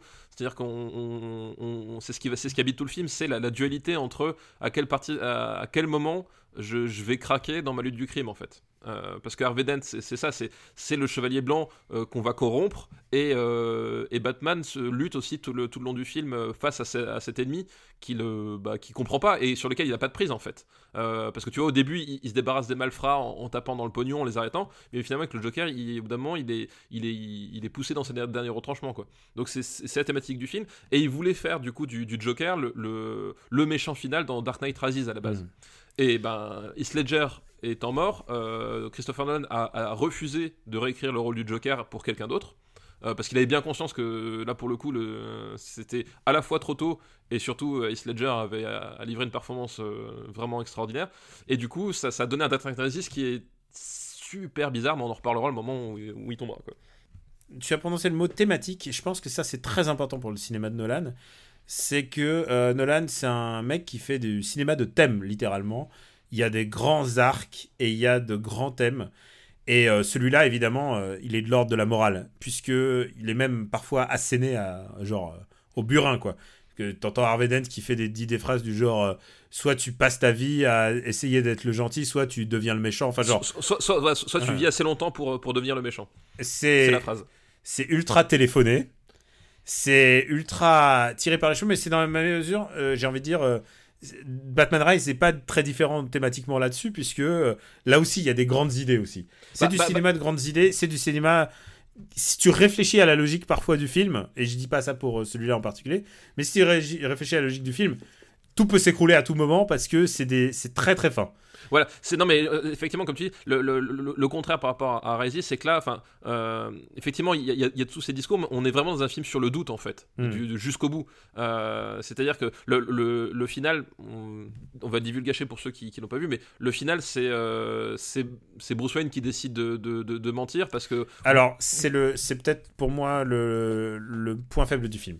Alors pour moi, je, trouve au contraire, c'est vraiment, c'est ce qui va compléter tout le reste du film, c'est qu'à un moment donné, euh, c'est un film sur le doute où tout le monde est, paumé et que la, seule façon que, trouve Bruce Wayne sur le moment de, de ne pas perdre, c'est en fait c'est de se sacrifier en fait. Et je, trouve que d'un point de vue thématique, il y a, bah il y a voilà, c'est un point de vue thématique, mais je trouve ça pas super en fait. Je trouve ça pas très cohérent pour Batman, je trouve ça pas très Ah bah, cohérent. c'est peut-être pas c'est pas cohérent effectivement par rapport au, au Batman qui, qui s'exclut de la, la Justice Mm. League parce qu'il refuse de se corrompre euh, avec les avec les penchants euh, fascistes de, de Superman etc effectivement d'un point de vue des, des comics euh, Attention, pas- attention, tu parles d'un Elseworld. Oui. C'est pas canon. Mais oui c'est pas canon Ouais. mais enfin d'un point de vue de, de- de pas mal d'interprétations euh, on, on sait par exemple dans les comics que que Batman c'est la personne qui a le qui a les bijoux en c'est la personne à qui confie les bijoux en kryptonite euh, Superman parce qu'il sait très Oui. bien que c'est celui qui ne flanchera jamais en fait C'est lui qui n'hésitera pas à le faire s'il faut. Bon, S'il le faut. Euh, effectivement, c'est pas ce Batman-là dans le film. Donc, d'un point de vue Batmanologie, effectivement, c'est un, une torsion euh, Mhm. évidente. Et Par puis, contre- il y a pas mal de torsions, puisque le Mais par le- Vas-y, vas-y, continue. Oui, mais par contre, je disais, d'un point de vue euh, euh, logique interne du film, je trouve que ça, je trouve que ça, ça, ça, ça- ça fonctionne très bien, en fait. Et, euh, et toutes les infidélités que, que fait le film au, comics, moi, je, je- à la rigueur, je m'en fous parce que ça fonctionne dans le cadre du film. C'est pareil. Ouais. Beaucoup, ont- beaucoup ont râlé parce que euh, Two-Face, en fait, on le voit un quart d'heure. Hmm. euh, montre en main. Mais en même temps, ce quart d'heure-là a, a beaucoup de sens, enfin beaucoup plus que Et la... c'est pas un méchant impressionnant dans le sens Oui. où, dans la manière dont il est venu. On nous a vendu un humain là. Oui, exactement. Et c'est ça qui est génial, c'est qu'il il, il traite vraiment de la, de la- la corruption du mal, de- Mm. du, du- du fait qu'à un moment donné, quelle limite je, je pose et à partir de quel moment, justement, euh, j'ai franchi cette limite et que le, le doute se transforme en certitude, parce que c'est ça, en fait, la trajectoire d'Harvey Dent. Euh, c'est un, personnage, à un moment donné, qui, qui arrive en tant que, euh, vengeur- enfin, tant que chevalier blanc, il doute de, de la façon de faire, mais il essaie de faire bien, puis au bout d'un moment, euh, il bascule dans la certitude que la seule façon de, de- de répondre Ouais. à sa douleur, c'est le crime, quoi. Aussi. Exactement. Et c'est ça qui y est a- génial, quoi. Il y a, il y a aussi d'autres. Bah, je te disais la fin, je n'aime pas du tout, mais il y a aussi. Et, et d'ailleurs, la fin, je n'aime pas du tout, à tel point qu'elle. Quelle est le- l'origine de- du début de Rise qui est Oui, complètement voilà. foireux Oui, ça, ça, après, voilà. Genre, euh, ça- je- rebondir là-dessus et tu fais ah qu'est-ce qui c'est quoi? Et ça n'a aucun sens. Ça, ça, je suis d'accord, la façon dont c'est exploité après dans Rises, c'est Je pense que c'est n'importe quoi. La tête de Nolan, ça devait être très logique quand il a écrit et puis en fait, bah voilà en fait c'est. Est-ce que est-ce que t'es est-ce que t'es est-ce que tu épouses ces grandes idées? Est-ce que pour toi Mais Batman même est, est un gars suffisamment surpuissant pour se téléporter d'un désert jusqu'à Gotham? Euh, C'est c'est c'est à chaque fois du cinéma de grandes idées. Pour moi, il y, a un- il y a un autre point faible, c'est aussi, mais ça c'est purement euh, narratif. Je trouve que l'enquête est vraiment très très bien ficelée. Mais par contre, il y a une demi-heure de Hong Kong au début. Voilà, c'est ce que c'est- c'est- tu, tu, tu m'enlèves les mots de la bouche. Euh, Ah là là, on est en accord. on, est en accord. Mais en même temps, ce que tu disais sur Rise, je suis entièrement d'accord. Euh, mais comme j'ai dit, Rise, à mon avis, n'est pas le film que Nolan avait en tête au moment où il a fait Dark Knight, en fait. Et on saura jamais ce que voulait faire euh, vraiment Nolan, tu vois. Donc c'est- un acte manqué. Ça, ça je suis d'accord. Mais bon, c'est ainsi. puis le, le- le passage à Hong Kong, c'est genre. Mais- c'est vraiment une très mauvaise idée, je. Mais vraiment, oui, effectivement, le, le début avec la, avec le, le, le- le- les, les, les dans les banques, avec le- les mecs qui passent, euh, qui fuient à Hong Kong, machin. En fait, c'est pas clair du tout. Parce que c'est un, c'est une situation qui est. Enfin, surtout, surtout tu arrives après le casse. Le casse qui est extraordinaire, qui est une scène à, couper le souffle, euh, qui, est vraiment génial en termes de, cinématographie. Enfin, y a, y a- y y a- en termes de, montage, de, de plans. C'est vraiment génial. Et t'arrives là-dessus sur un espèce de bordel explicatif euh, qu'on- qui est à la fois expédié et à la fois qui est très longueur, c'est-à-dire que tu comprends pas vraiment qu'est- qu'est-ce qu'il fait. Moi, j'ai dû le revoir trois fois le film avant de vraiment comprendre euh, qui fait quoi et pourquoi. C'est vraiment pas clair. Et surtout, tu t'en fous en fait. Genre, Ouais. tu- a- après une intro comme ça, tu t'en fous de savoir que oui, euh, moi, je vais prendre vos millions, je vais partir les planquer en compte pour finalement que je me fasse choper quoi. Il y a, c'est vraiment la. Moi, quand je l'ai vu avec ma ma fille, c'est pareil. Elle, elle a tiqué, elle m'a fait, euh, elle m'a dit, euh, elle m'a dit, c'est, c'était, sup- c'était super bien. Par contre, le début, j'ai rien compris quoi. Et, et- et on est tous comme ça. Voilà, quand, il est, quand ce film essaye d'être plus simple, ça, ça marche mieux, je trouve. Bah quand ouais, quand et- par exemple Joker lui dit. Alors, une de mes, une de mes quotes préférées, c'est quand Joker lui fait Hey, you wanna know where I got these cars? Ouais. Et Batman qui lui répond No, but I know how you got these. Non mais voilà. Et, ah, et je- je- je- putain, alors, c'est ça qui est paradoxal, c'est que j'adore ce Batman, mais euh, ils ont fait, à mon, à mon avis, il y a un truc qui me, qui me distrait tout le temps, c'est la voix de Batman. Alors moi ça, me- ça me dérange. En fait moi je m'en, fous, ça me dérange pas. Ça me dérange Ça, pas ça. ça dépend des, des phrases en fait. Quand il dit, quand il dit I swear to God et il fait swear to me, ça passe. Par moment, il y a des moments où c'est vraiment un, un chouïa forçouille. Bon, c'est aussi, c'est aussi les parties pris esthétiques de ce film où t'as as un Batman qui peut pas tourner la tête. C'est ça, c'est, le parti pris de, de, de, de- D'avoir un mec en armure et d'avoir un mec en armure et qui à un moment donné se dit que au bout d'un moment les gens vont finir par reconnaître la voix du mec le plus célèbre de Gotham City quoi. Hmm. Tu Et sais que- je peux tu pas lui donner tort, tu vois. il était allergique au caoutchouc. Oh Et, merde, euh, c'est on vrai. lui a quand même fait, on lui a fait tout un masque en caoutchouc. C'est pour ça qu'il a la bouche ouverte de manière un peu idiote dans Batman Rise. D'accord, ok. Ah putain, le pauvre. Ouais, ouais, c'est c'est terrifiant en plus parce qu'il est.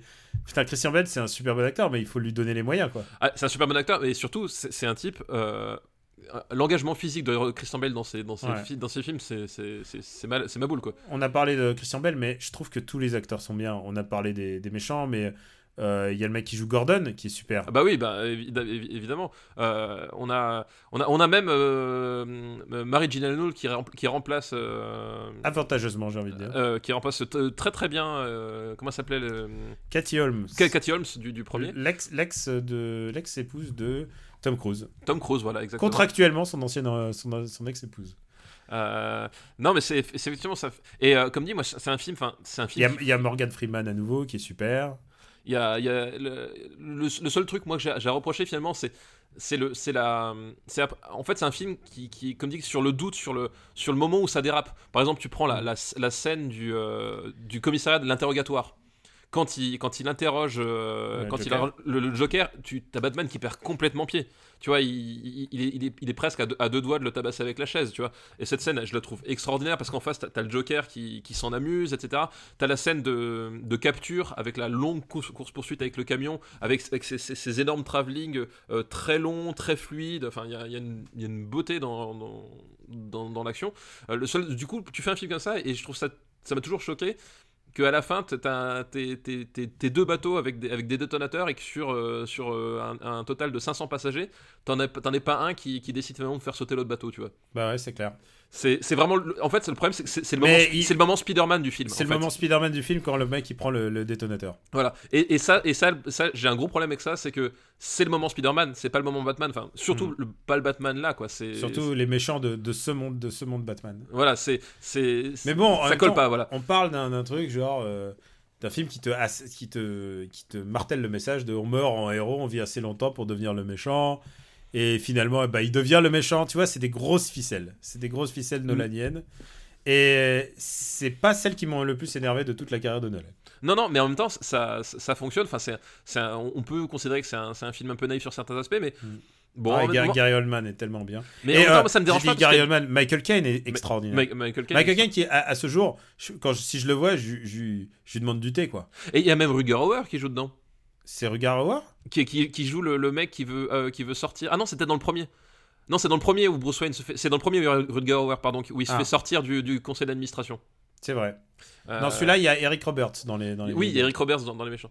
Mais voilà, donc on peut considérer que c'est naïf sur certains aspects, mais en même temps, euh, j'ai du- vraiment du mal à le reprocher parce que je trouve que le- ces espèces de, de limitations euh, bien mal sont, sont, sont, sont assez questionnées pendant le film et ça me dérange pas d'avoir des archétypes en fait. Enfin, je, je, je suis un fan de cinéma de, de John Carpenter ou de trucs comme ça. Enfin, les archétypes ne me dérangent pas euh, du moment que ça, ça donne du bon cinéma. Et là, on- enfin là, en termes de, de, de, de- de blockbuster, on est sur un, sur un, sur un, sur un projet fi- filmique qui est qui je trouve est, est vraiment extraordinaire quoi. Alors, à l'origine, je préférais Begins. Et euh, en revoyant ce film, j'ai quand même revu mon, mon avis à la hausse. Mais euh, j'aime toujours, autant- j'aime toujours autant Begins, beaucoup plus que toi. Euh, où est-ce qu'on va le mettre? Parce qu'il est temps de le classer. Qu'est-ce que tu proposes toi? Hmm. Hmm. Moi, euh, je le mettrais Moi, j'ai un film ambigu en tête et je le vois à peu près. où ça Dis-moi? Moi, je vois The Chaser, Euh, qui est aussi un entertainment un peu décalé. Euh, moi, je vois ça quand même plus haut. Même si j'adore The Chaser, je- moi, je mettrais ça. hmm, Je préfère regarder The Chaser. Et pourquoi je pense à The Chaser C'est qu'il y a The Devil Rejects, qui est aussi intéressant. Mais en même temps, le Qui est aussi ambigu. Euh, No- Nolan, enfin sur, sur ce film-là, euh, Dark Knight, euh, The Dark Knight, je trouve que c'est un, c'est un film et à la, à la façon d'Interstellar en fait. Mm. C'est un film qui, Je, je préfère Interstellar. un- mais tu, tu as dit que tu l'as- tu l'as revu la hausse et je pense que c'est ça aussi le, le- ces films-là de Nolan, c'est des films qui à chaque vision en fait de, devient meilleur. C'est Mm. vraiment, enfin, il y a, ça m'a fait ça pour Interstellar, ça m'a fait, ça m'a fait ça pour The Dark Knight, euh, ça m'a fait ça pour plusieurs films de Christopher Nolan en fait. Ça le fait pas pour tous, mais il y a, il y a vraiment un truc, c'est au bout d'un moment, tu, tu revois, t'as as, eu le temps de digérer ses, ses défauts et tu te dis, ouais, mais quand même, ce qu'il propose malgré ses défauts, c'est c'est tellement supérieur à ce que à, sa- à la somme de défauts que Osef au final quoi. Enfin vraiment il y a ce, co- il y a ce côté là je trouve dans, dans, dans, ces- dans les films de Noël Je et suis allé plus dans cette direction qu'avant, mais, euh, mais quand même, je, je me tiens. Je pense que ce serait un bon classement vers The Chaser. Mais si tu. si- Propose-moi autre chose. Moi je voyais euh, moi je voyais au-dessus de la 25e heure, Ah, Place c'est haut- c'est haut 30. chez nous. 32. Ouais. Euh, alors, ok, mais sous We on the Night. Oui, Qui oui, est sous- Dark Knight, We on the Night, je pense qu'il y, a- il y a une thématique. voilà, sous We on the Night, on est, on est d'accord. Ok, écoute, très bien. On s'est pas battu pour Dark Knight. Hein. Mais pour moi, enfin, tu vois, si, si, le, si la- le, le- le- blockbuster américain devait ressembler à ça, à, à- à quelque chose, c'est- davantage à ça qu'à qu'à tous les G.I. Joe et Transformers de mon cul, quoi. Ah bah non, mais évidemment, non, mais soit dit- il y a, un C'est- peu- voilà, il y a de l'ambition là quand même. Il y a de l'ambition, il y a de l'acting, il y a tout ce que Il y a de l'ambition, il y a de la réussite, il y a de la mise en scène, enfin, il y a, il y a vraiment un truc, quoi. Eh, sauf pour les scènes d'action, mais ça, bon, c'est toujours. ça a Et toujours encore, et encore là, t'as vu, ça fonctionne, ça fonctionne parce que ces scènes d'action, c'est- il y a, il y a peu de pugilat, en fait. C'est vrai. Il, ça fonctionne parce que il, va filmer des, des- des camions, il va filmer, euh, il va filmer la minutie d'un casse. Enfin, tu vois, il y avait vraiment, il a, il a, il a trouvé les scènes qu'il fallait pour lui, quoi. On est vraiment au-dessus du temps. Est-ce qu'on fait le dernier? Parce Bah que oui, on fait le dernier, bien sûr. C'est quand même un gros morceau. Ah bah oui, bah tant, tant pis. Écoute, ce sera un épisode euh, ultra spécial. Bah écoute, euh, oui. Et en plus, on est déjà en train de penser à enregistrer les suivants pour pouvoir être là pendant toutes les vacances. Exactement, Toutes, vos vacances. Bah écoute, c'est Casino Royale de Martin Campbell. Ah Alors, euh, You know my name. euh, You Know My Name, euh, Chris- le regretté Chris Chris Cornell, hein, Ouais.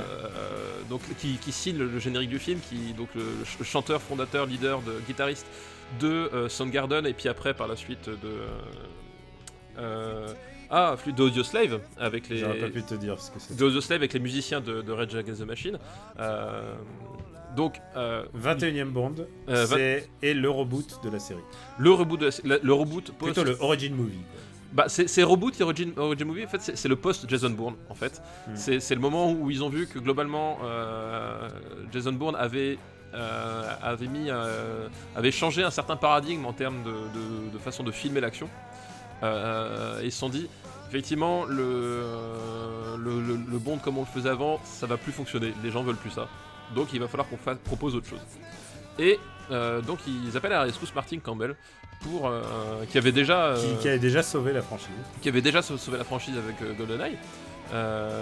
Qui était, qui était, c'était pas un reboot, mais c'était un nouveau départ en fait, qui est avec Pierce Brosnan. Donc là, on, arrive, c'est Craig Daniel qui fait. Craig, Craig David. Non, Craig Daniel Craig. Craig Daniel, Craig David, c'est le putain, chanteur. putain, putain, mais. Qu'est-ce que tu racontes C'est Daniel Craig. Daniel Craig, voilà, c'est, ça, on s'est mélangé tous les. On, on est parti de Craig Daniel, Craig David, Daniel Craig, voilà, on Je arrive. crois qu'on a, on a dit tous nos, tous nos fantasmes, euh, tous nos fantasmes en une phrase. Oui, donc Daniel Craig qui, qui, qui devient le, le nouveau James Bond. Euh, un choix contesté à l'époque parce qu'il était blond.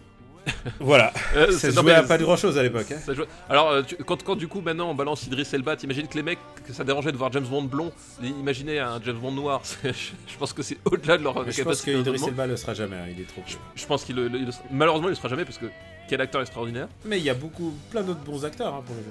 Ah Bah, Tom Hiddleston. Toi, tu votes Tommy. Ah, tiens, Ah. d'ailleurs, il faut que je te fasse un compliment, mais il y a quelqu'un qui l'a fait remarquer. Oui, dans le dans, Euh, dans- le qui a, bouquin, ouais. qui a lu le bouquin. Et, euh, et du coup, euh, et du coup, j'étais en train de me dire, mais c'est un super pitch comme le, le bouquin de. Bah oui. Puisque tu as écrit euh, les, les, les, les films qu'on aimerait voir. Voilà, j'ai écrit les pitchs des films qui n'existent pas encore et qu'on aimerait voir. Et t'as fait un James Bond en 1961 avec Tom Hiddleston et Rose Byrne. Exactement. Voilà, et tu sais quoi Et une histoire de KGB, tu vois. Et tu sais quoi, je, je paye de l'argent pour voir ça. Bah, je, je kickstart le projet. Là. Ah oui, moi aussi, c'est voilà, c'est. Mais après, il n'y a pas que Tom Hiddleston, il y a plein d'autres. Ah mais il y en a plein d'autres, mais, mais voilà, moi, ça- moi ça fait partie de mes chouchous quoi. Euh, mais bref, revenons à, à Daniel Craig.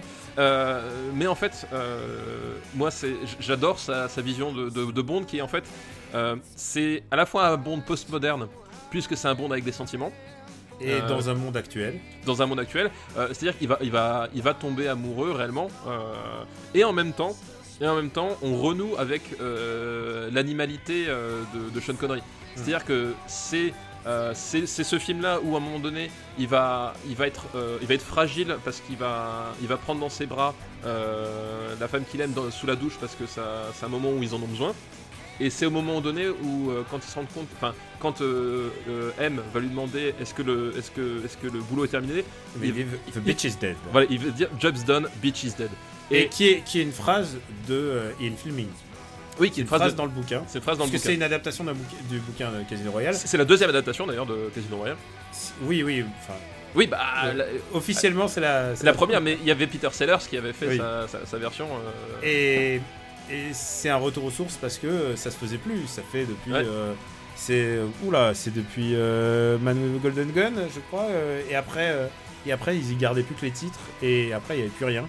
Et c'est d'ailleurs ça qui a un peu perdu la saga, c'est que euh, bah, à partir du moment où tu dois tout inventer et que tu n'utilises plus le matériel original, bah, c'est là où tu commences à faire le plus d'erreurs. Et donc là, ils se sont pas cassés la tête, ils ont adapté le bouquin. C'est Paul Haggis encore une fois, je crois. Euh, Peut-être, oui. Ça, Ouais, c'est Paul Haggis, ouais. ça- ça, ouais. Dont on a parlé dans le précédent épisode, Paul Haggis, qui est quand Voilà. même. euh, Et, cette phrase, ben, Job's done, bitch is dead, euh, je, je la trouve extraordinaire, surtout que euh, le, le, le plan où ça se fait, c'est-à-dire le, le- le cadrage à sur Daniel Venise en Craig, à, à- à Venise avec le, avec le téléphone et son, son regard qui, qui, qui est perdu dans le lointain et qui dit ça, en fait, tu, tu, tu comprends que. Enfin, c'est le moment où en machine, quoi. C'est le moment où il devient 007. C'est le moment où il devient 007 et, euh, et je trouve ça, enfin, je trouve ça fait de façon vraiment excellente, quoi. C'est là où on voit le, la classe de Daniel Craig, c'est que c'est vraiment. Alors, j'adore tous les James Bond. hein. Euh, j'adore. euh, Je, je pense qu'il y a toujours. euh, Enfin, tu- mon amour pour la saga n'est pas. J'ai pas. Et, et notoriété publique. ouais, Oui, voilà. Mais Daniel Craig est sans doute euh, le meilleur acteur de tous. Je suis entièrement d'accord. En termes d'acting, c'est le seul qui avait le gravitas nécessaire pour faire ça. Euh, tu Ouais. aurais demandé un rôle comme ça à Sean Connery, c'est pas possible. Oui, à, à Roger Moore, euh, ça, ça aurait jamais fonctionné. Ils ont Ouais. essayé avec euh, euh, Timothy Dalton euh, j'allais dire la Zenby, mais la Zenby, bon, la Oui, Zenby, ouais, c'est alors- clairement le moins acteur de tous. la, Z- la ZNB, ouais, il a pas vraiment eu sa chance. Quoi.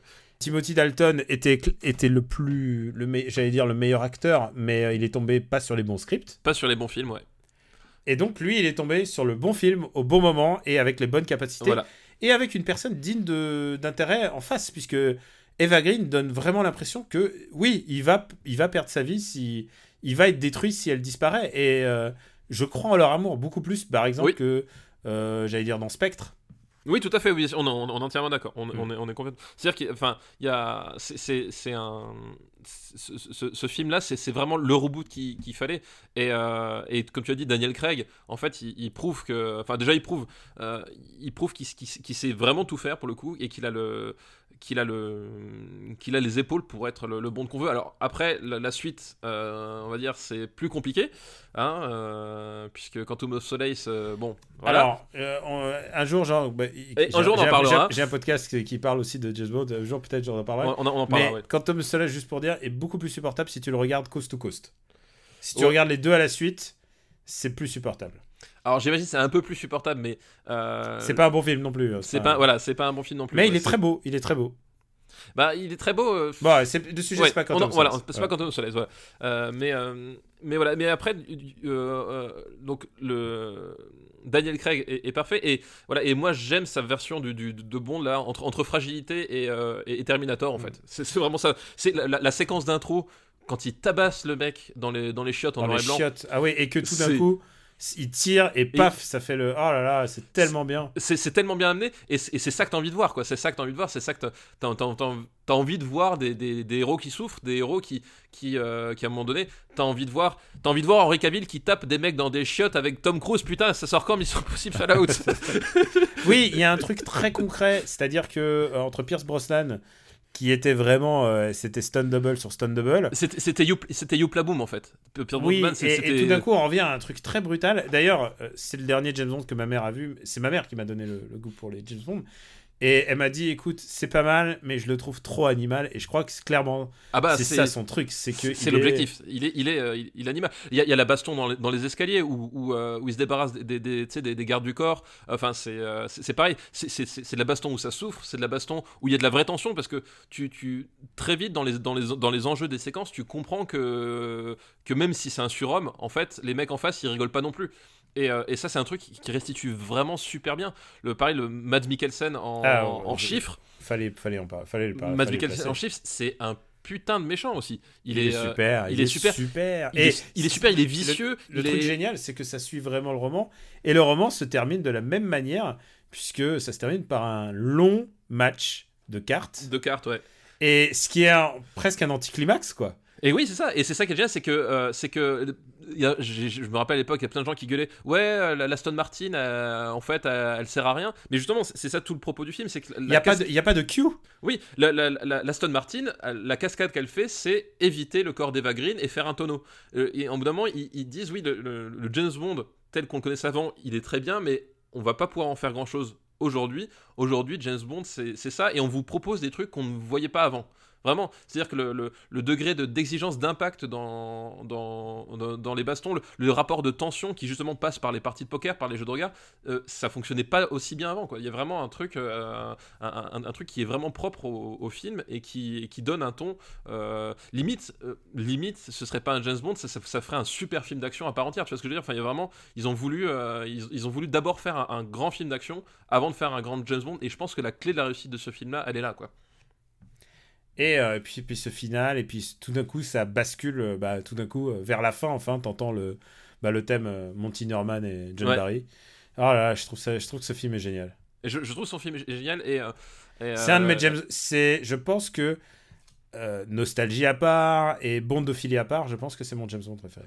Je, alors, on va peut-être divulgacher le classement d'un futur James- Super James Bond non, mais, après, on peut, on mais- peut modifier, on peut réfléchir, mais on peut contextualiser, mais je pense que dans les modernes, il n'y a aucun doute possible pour moi. c'est mon James Bond préféré en fait, moi aussi. C'est-à-dire que euh, c'est le meilleur film qu'on ait, pas, pas le plus beau. Parce que le, le- plus beau, ça, ça reste quand même, euh, euh, ça reste quand même euh, pas Spectre, celui d'avant. euh, Skyfall, et... Sky- ça- ça- mais Skyfall. Spectre aussi est très beau. hein. Oui, mais la beauté de Skyfall, la beauté plastique de Skyfall est. Et, euh, je pense que je pense qu'il y, a- y une montée ascendant, il y a une montée dans les qualitatives dans les dans la réalisation des James Ouais. Bond. C'est-à-dire même Quantum of Solace, on en parlait, euh, qui est vraiment un film moins bon. Genre la photo de Quantum of Solace, c'est waouh, elle est extraordinaire quoi. Donc euh, le plus beau c'est Skyfall, mais pour moi le Ils meilleur, le meilleur film. films, ils mettent des réalisateurs Ah, quoi. c'est ça. Le, le meilleur film de le meilleur James Bond en tant que film brut, pour moi, c'est c'est euh, vraiment incontestablement Cas- Casino Royale et je, revois et à chaque fois je trouve je trouve qu'au niveau du rythme, au niveau de, la gestion des, temps, des, temps, des, temps morts et des temps forts, il y a vraiment, c'est super bien. Les parties de cartes sont, sont vraiment passionnantes et que ce soit pas, enfin, que ce soit, euh, parce que c'est pas du, c'est du poker euh, romancé. Évidemment, euh, tu, tu sors pas des mains comme, comme ils sortent, mais tu t'en fous parce que d'un point de vue cinématographique, là, c'est t'as- t'as- c'est un duel de western en fait. C'est Mm. et c'est un duel de western avec des, des cartes à jouer et euh, je connais pas beaucoup de films qui, qui arrivent à le faire aussi bien que dans que dans Casino Royale quoi. Et puis euh, et puis ils ont c'était vraiment une quête de sens. Ils faisaient moins de placements produits. Non, non, oui, c'est ça. ils- comme je dis, ils ont, ils ont cherché, ils, ils ont compris que au bout d'un moment, pour relancer la franchise, il fallait faire un, un grand film euh, et que au bout d'un moment, juste James- coller James Bond dessus, ça suffisait plus forcément à attirer les gens. Et, et ça a marché. Même même si même si les films de James Bond ils cartonnaient. hein, le- Oui, oui, bien sûr. Pierce mais- Brosnan était très déçu de pas le faire, mais c'était pas le bon acteur pour le faire. Ah non, non, ça ça, ça- ça Il, pas du tout il était sous contrat, il avait encore un film à faire. C'était ouais, mais c'était effectivement, je pense que c'était le, le meilleur choix. Enfin, tout est, tout sonne, euh, tout sonne, euh, Hmm. tout sonne. Enfin, à l'évidence, tu regardes le film, tu dis oui, c'est évident qu'il faire. T'aurais jamais pu faire traverser une, une palissade, euh, un mur en, en placo par Pierce Brosnan, alors que Pierce, alors que Daniel Craig quand il le fait, ça fonctionne, tu vois. C'est clair. Ça veut dire que c'est un film, on aurait pu avoir. T'imagines, on aurait pu avoir Sam Worthington à la place de. de... Ou Jay Courtney, Ou Jay Courtney. ou les deux alternativement. Mais il paraît qu'il y avait Henri Cavill, il paraît. Ah oui, mais il n'était pas un peu jeune Henri Cavill à l'époque? Ah, Parce que moi à cette époque Henri Cavill, je l'ai vu, je l'ai vu dans Hellraiser 5, donc euh, si tu veux, Hmm. euh, Ouais, non, il avait 25. Euh, 20... Enfin, il était trop jeune. oui, il était, un peu trop jeune. Où est-ce qu'on va le mettre? Euh, je, je crois que les gens ont compris que c'est un film que que- que- Ouais. que- qu'on Alors- aimait, qu'on aimait bien. Film d'action comparable, euh, Dark Knight. c'est mieux que Dark Knight pour moi. C'est mieux que Dark Knight aussi. Je, je, je suis d'accord, c'est mieux que Dark Knight. Euh, moi, je vais te dire, euh, je, je trouve ça mieux qu'Hot Fuzz. Euh, euh, Ok, c'est mieux que Old Boy pour moi. euh, mieux que le Boy pour toi, je te l'accorde. C'est mieux que le retour pour moi. Ah, c'est mieux que Le Retour? Ouais. Bah, Le Retour est un film important pour moi, mais. Ouais. euh, Par mais, contre, moi, ma, ma limite, c'est OSS 117. Ah, est-ce que c'est le paradoxe? Est-ce que, c'est... est C'est que ça- Casino Royale ne serait pas meilleur qu'OSS 117 Je sais. Alors, je trouve qu'OSS 117 est un film extraordinaire, vraiment à tout tout point de vue. C'est-à-dire qu'il y a, je- j'ai pas de moyen de le prendre en défaut OSS 117. Tu vois ce que je veux dire? Ah, il n'y a pas You Know My Name. Euh, Il y a pas You Know My Name, mais en même temps, Il n'y a pas Eva Green. Eva Green, qui est vraiment. euh, C'est le rôle de sa life. c'est le rôle. de Matt- ce- C'est Matt Mikkelsen, Matt Mikkelsen euh, Ouais. au firmament, quoi. Oh, mais, mais en même temps, t'as pas, pas la- le, le, le- sens de, de- du, du- dialogue de, dans, dans Casino Royale, tu vois. Euh, Moi, je le mettrais, je mettrais quand même Casino Royale au-dessus de OSS. Mais c'est moi. euh, Mais euh, je veux dire, si tu... Alors, si, alors, si, si- si- si je te l'accorde au-dessus de 117, j- j'aimerais bien que tu me l'accordes au-dessus de Jesse James. Ah ouais pour... Vraiment Ouais, vraiment. Non, mais sinon, euh, sinon si tu le laisses sous le retour, ça me va aussi. Hein. Je, je veux dire, Non, non, on est non, quand mais même dans un mouchoir de poche euh, c'est- juste, qualitatif vraiment très... Genre, c'est très très bas. Genre, euh, juste en dessous de The Yard.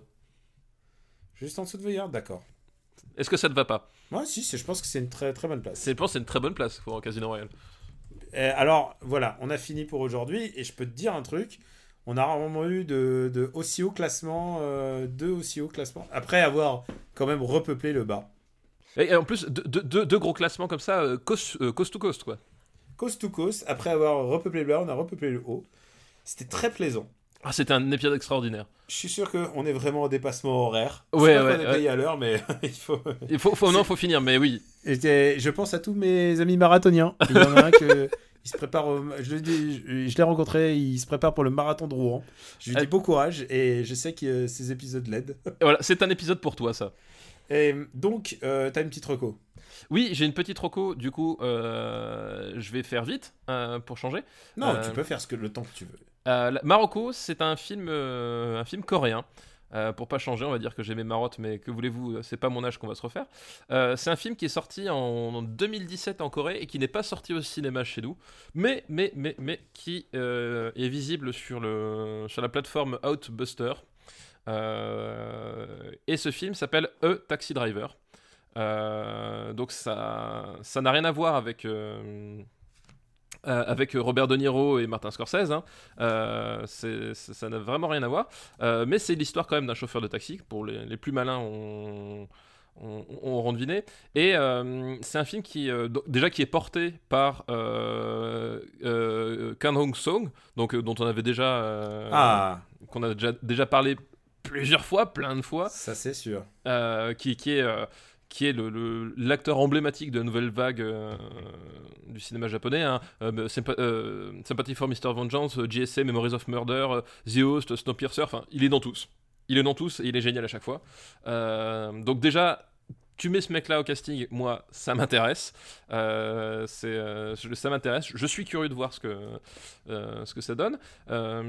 Et c'est, un- un film en fait qui se passe dans les années euh, 80. Donc, euh, c'est euh, pour, pour remettre un petit contexte d'histoire, les années 80, euh, la Corée du Sud est une dictature. Euh, alors, c'est pas la dictature nord-coréenne, c'est un, un autre style de dictature, mais c'est une dictature euh, tout de même. Et en fait, on va suivre un, un reporter allemand qui va, qui va vouloir en fait s'introduire dans la ville de Gwangju, j'espère que je prononce correctement, dans le sud du pays, euh, mais de manière clandestine parce que qui dit dictature, en fait, le, tu débarquais pas avec ta, carte de presse et tu, pouvais pas rentrer comme tu voulais. Et donc, ce, ce type-là euh, va, va rentrer dans le pays euh, illégalement pour essayer de, de faire un reportage et pour montrer au monde ce qui se passe réellement dans, ce pays. Et il va tomber, pour, pour y aller, il va avoir un, un chauffeur de taxi, donc qui est, qui est, qui est notre ami. Euh, qui est notre ami euh, Kang Gong Song, euh, qui est un type, voilà, c'est un chauffeur de taxi qui, qui, galère pour ses fins de mois, il est, il est veuf, voilà, mais il est, il est sympathique, tu vois. Il a, il a ce côté un, peu, un peu débonnaire, et, et il va l'emmener dans, dans, dans- dans cette ville pour que, pour ça, pour le, pour qu'il puisse faire son reportage. Et en fait, toute la dynamique du film euh, va reposer sur le fait que euh, ce type-là, qui, euh, qui, ce, chauffeur de taxi qui est un, qui, est, un vétéran et qui a, et qui a travaillé à l'étranger, aujourd'hui, ça fait partie de la, masse laborieuse de, la Corée du, Sud, et c'est un type qui ignore complètement ce qui se passe dans son pays, en fait. Parce que c'était justement le propre de, de, de- c'est le propre des dictatures. C'est euh, la première chose que tu commences à étouffer, c'est la vérité c'est la vérité et l'information. Et donc, euh, voilà, donc il voit les manifestations d'étudiants euh, à Séoul et tout, mais il a aucune conscience de la proportion que ça, ça prend réellement dans le pays. Et donc, en accompagnant ce- cet œil extérieur, euh, cet œil extérieur, il va, il va petit à petit euh, voir le vrai visage de son pays et de la Corée. Et, euh, et donc on va, on va suivre et on va passer et on, on, on, on- c'est un film tout en rupture de ton en fait. C'est-à-dire qu'on euh, le, le début t'as presque l'impression c'est c'est un, un vaudeville puis en fait après ça, ça prend des tours plus, dramatiques euh, puis après ça, ça, ça vire un peu au mélo. Enfin il y a vraiment c'est à la, à la coréenne quoi. C'est vraiment cette espèce de, de grand bain d'émotions euh, tout le temps. Et, euh, et c'est un film qui est vraiment super chouette parce que les, bah, les personnages sont super attachants. Euh, ça te permet de, de, de, de, de, de, de re- de re- de- de connaître un, forcément un, un pan de l'histoire coréenne que les gens connaissent plus forcément aujourd'hui. Je sais pas si beaucoup de monde ont conscience justement de, Bah, de la dictature. euh, de la dicta- di- Ouais. dictature coréenne et justement de l'importance par exemple de l'ellipse dans All Boy de, de Park Chan-wook. C'est là tout le truc, c'est que pour un, pour un Européen, c'est juste un mec qui, euh, qui, est, prisonnier pendant, pendant 17 ans et qui sort. Alors qu'en fait, le- l'ellipse dans, All Boy, c'est justement, c'est un mec qui passe de la dictature au, monde moderne et qui, euh, et, qui, et qui est en décalage avec ça. Et euh, si t'as pas conscience de, de, ça, ça, peut te passer complètement à côté, alors que c'est vraiment fondamental dans le film. Et là, ça te permet un peu de, bah, de, replonger dans, dans tout ça.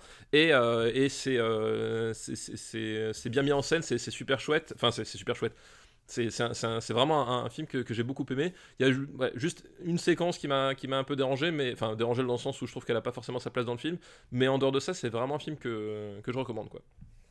Bah écoute, euh, je vais le regarder. En plus, j'étais en train de regarder en fait la plateforme et ça a l'air intéressant en fait. Bah en fait ouais, Out- premier mois gratuit. Outbuster, c'est- assez étrange, c'est que c'est une plateforme qui propose plein de films que personne d'autre n'a voulu, en fait. Euh, et des trucs, euh, ça, ça, ça va un peu dans tous les sens. Des Et t'as- de ya- des schoolgirl yakuza. voilà, euh, voilà, exactement. Ça, ça part dans, dans- vraiment dans, des genres, c'est Beaucoup de films suédois, j'ai l'impression aussi. Mais, euh, coup, suédois. Enfin, Voilà, asiatique, suédois ou des trucs un, un- un peu chelous. Euh, mais du coup, ça permet de trouver parfois des perles aussi, euh, des perles comme ça, quoi.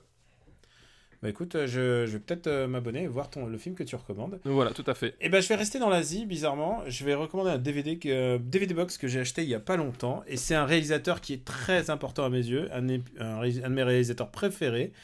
Euh, je crois qu'il a été euh, palmé au moins pour la réalisation euh, cette année, je suis pas sûr. Et cette personne, bah, c'est le DVD, le coffret de Jason Ke. Alors je sais pas si tu es familier avec Jason Ke. Euh, pas, pas trop, non. Ah là, là. bah écoutez, euh, oh, écoutez, le, je dis le gars qui envoie une liste avec du Jason que euh, dans ce qui arrive parce que je, je crois qu'il y en a aucun, aucun. Et Ah. mes- alors c'est un de mes réalisateurs préférés et c'est un des réalisateurs pour moi le plus important, un des plus importants de cette décennie en tout cas. Euh, bah, bah du coup j'ai acheté le DVD box et il contient les grands classiques, c'est-à-dire euh, A Touch of Sin qui est son son plus gros succès Ah oui, récent. oui, si, si, oui, je, je l'ai vu, je- effectivement, oui. Je, Mais je- vois qui, a- je vois qui c'est. 24 City et pour moi qui est Oui, aussi exact. son autre chef-d'œuvre pour moi c'est Still Life et beaucoup beaucoup de, de- euh, documentaires et aussi de docu-fiction et voilà donc c'est un gros box c'est 9, 9 DVD il y a, il y a aussi un il y a aussi un documentaire sur Jason Ke par Walter Sales dont nous avons parlé aujourd'hui tu vois. parle- ouais, voilà, Tu exactement. vois, parfois, il y a des, Ouais. des gros hasards qui se. des lignes de destinée. Et donc, euh, et donc voilà, c'est euh, c'est c'est vraiment du très très grand cinoche. Si vous aimez le cinéma réalité dont on a parlé un petit peu aujourd'hui, et puis avec euh, Itumama Tambien, bah écoutez, euh, c'est vraiment un témoin de ce siècle, quoi. C'est un témoin de son pays, euh, qui est en plus gigantesque, qui est en train de, de se bouleverser, qui est en train de, changer devant ses yeux. Je trouve que c'est un des, des plus grands réalisateurs euh, de tous les temps. Et voilà, il, son DVD box, je vous conseille. Si vous voulez vraiment vous découvrir ça- vous allez vous prendre un truc dans la gueule, mais les mots me manquent pour décrire une telle puissance. Eh Bien, écoute, oui, mais je, je- je connais effectivement Touch of Sin, euh, je l'a- je l'a- je l'avais vu. Donc je, Ah je, bon. je vois, le- je vois le style du. euh, Ouais, et Touch Le- of Sin, c'est pas son plus réussi en plus. Ouais, j'avais trouvé, trouvé ça intéressant, mais c'est vrai que dans- en termes de, de, ci- de cinéma social, euh, un coup de poing, c'est, ça pose déjà Mec, bien les bases. Le Quoi. jour où tu verras Still Life, Still Life a bouleversé ma vie. hein, C'est vraiment. Eh ben écoute, je, je le note sur ma petite recommandation. Euh, Bon, si, si un jour quelqu'un le propose, euh, je, on va être- je vais être obligé de t'envoyer. Ah bah. mon- je t'enverrai mon DVD box. e- exactement. Et ben on est, on est fini pour aujourd'hui. C'était une version euh, un peu plus longue, j'ai l'impression. Ouais, ouais, mais alors on a, on a parlé Mais- de plein de trucs, mais il y a plein de, plein de sujets intéressants en fait, c'est ça le pas problème. pas de, on n'avait pas plus de listes, mais alors on est resté plus longtemps. C'est ça, Voilà. c'est ça. Euh, Donc on va rester bref. Euh, je remercie euh, tous les patriotes. Euh, je remercie euh, tous les auditeurs. Vous, on vous remercie pour votre fidélité. Euh, vous pouvez retrouver le podcast sur supercinébattle.fr et aussi euh, bah, sur votre appli de podcast habituel. On va pas dire où, on peut te retrouver, tout le monde sait. Ouais, ouais, c'est, les gens savent là, puis On ils, sait où- ils chercheront. Voilà, voilà. On- Moi, c'est pareil. Vous savez où on est. On apprécie juste que vous parliez de Super Ciné Battle autour de vous. On vous remercie si vous avez acheté notre bouquin. Euh, et puis continuez d'en parler autour de vous. Et puis, euh, eh, c'est la période où vous faites euh, des, des voyages en voiture. Donc, n'hésitez pas à mettre Super Ciné Battle Exactement. dans la bagnole. Parce que ça tient éveillé en plus, n'est-ce pas? Bah écoute, ça tient éveillé et puis ça fait passer le tunnel de Fourvière de façon plus agréable. J'ai hâte de venir chez toi et qu'on discute. Mais oui. un jour, faudrait un jour enregistrer un Super Ciné Battle dans la voiture. Mais je, je- c'est un concept qu'on a déjà eu. et Effectivement, je pense qu'il il il- faut qu'à un moment donné, on se prenne un trajet, et qu'on on- Ouais. on se prenne le micro, quoi. Allez, on vous embrasse très fort et on vous dit à bientôt. Ciao à tous, à bientôt.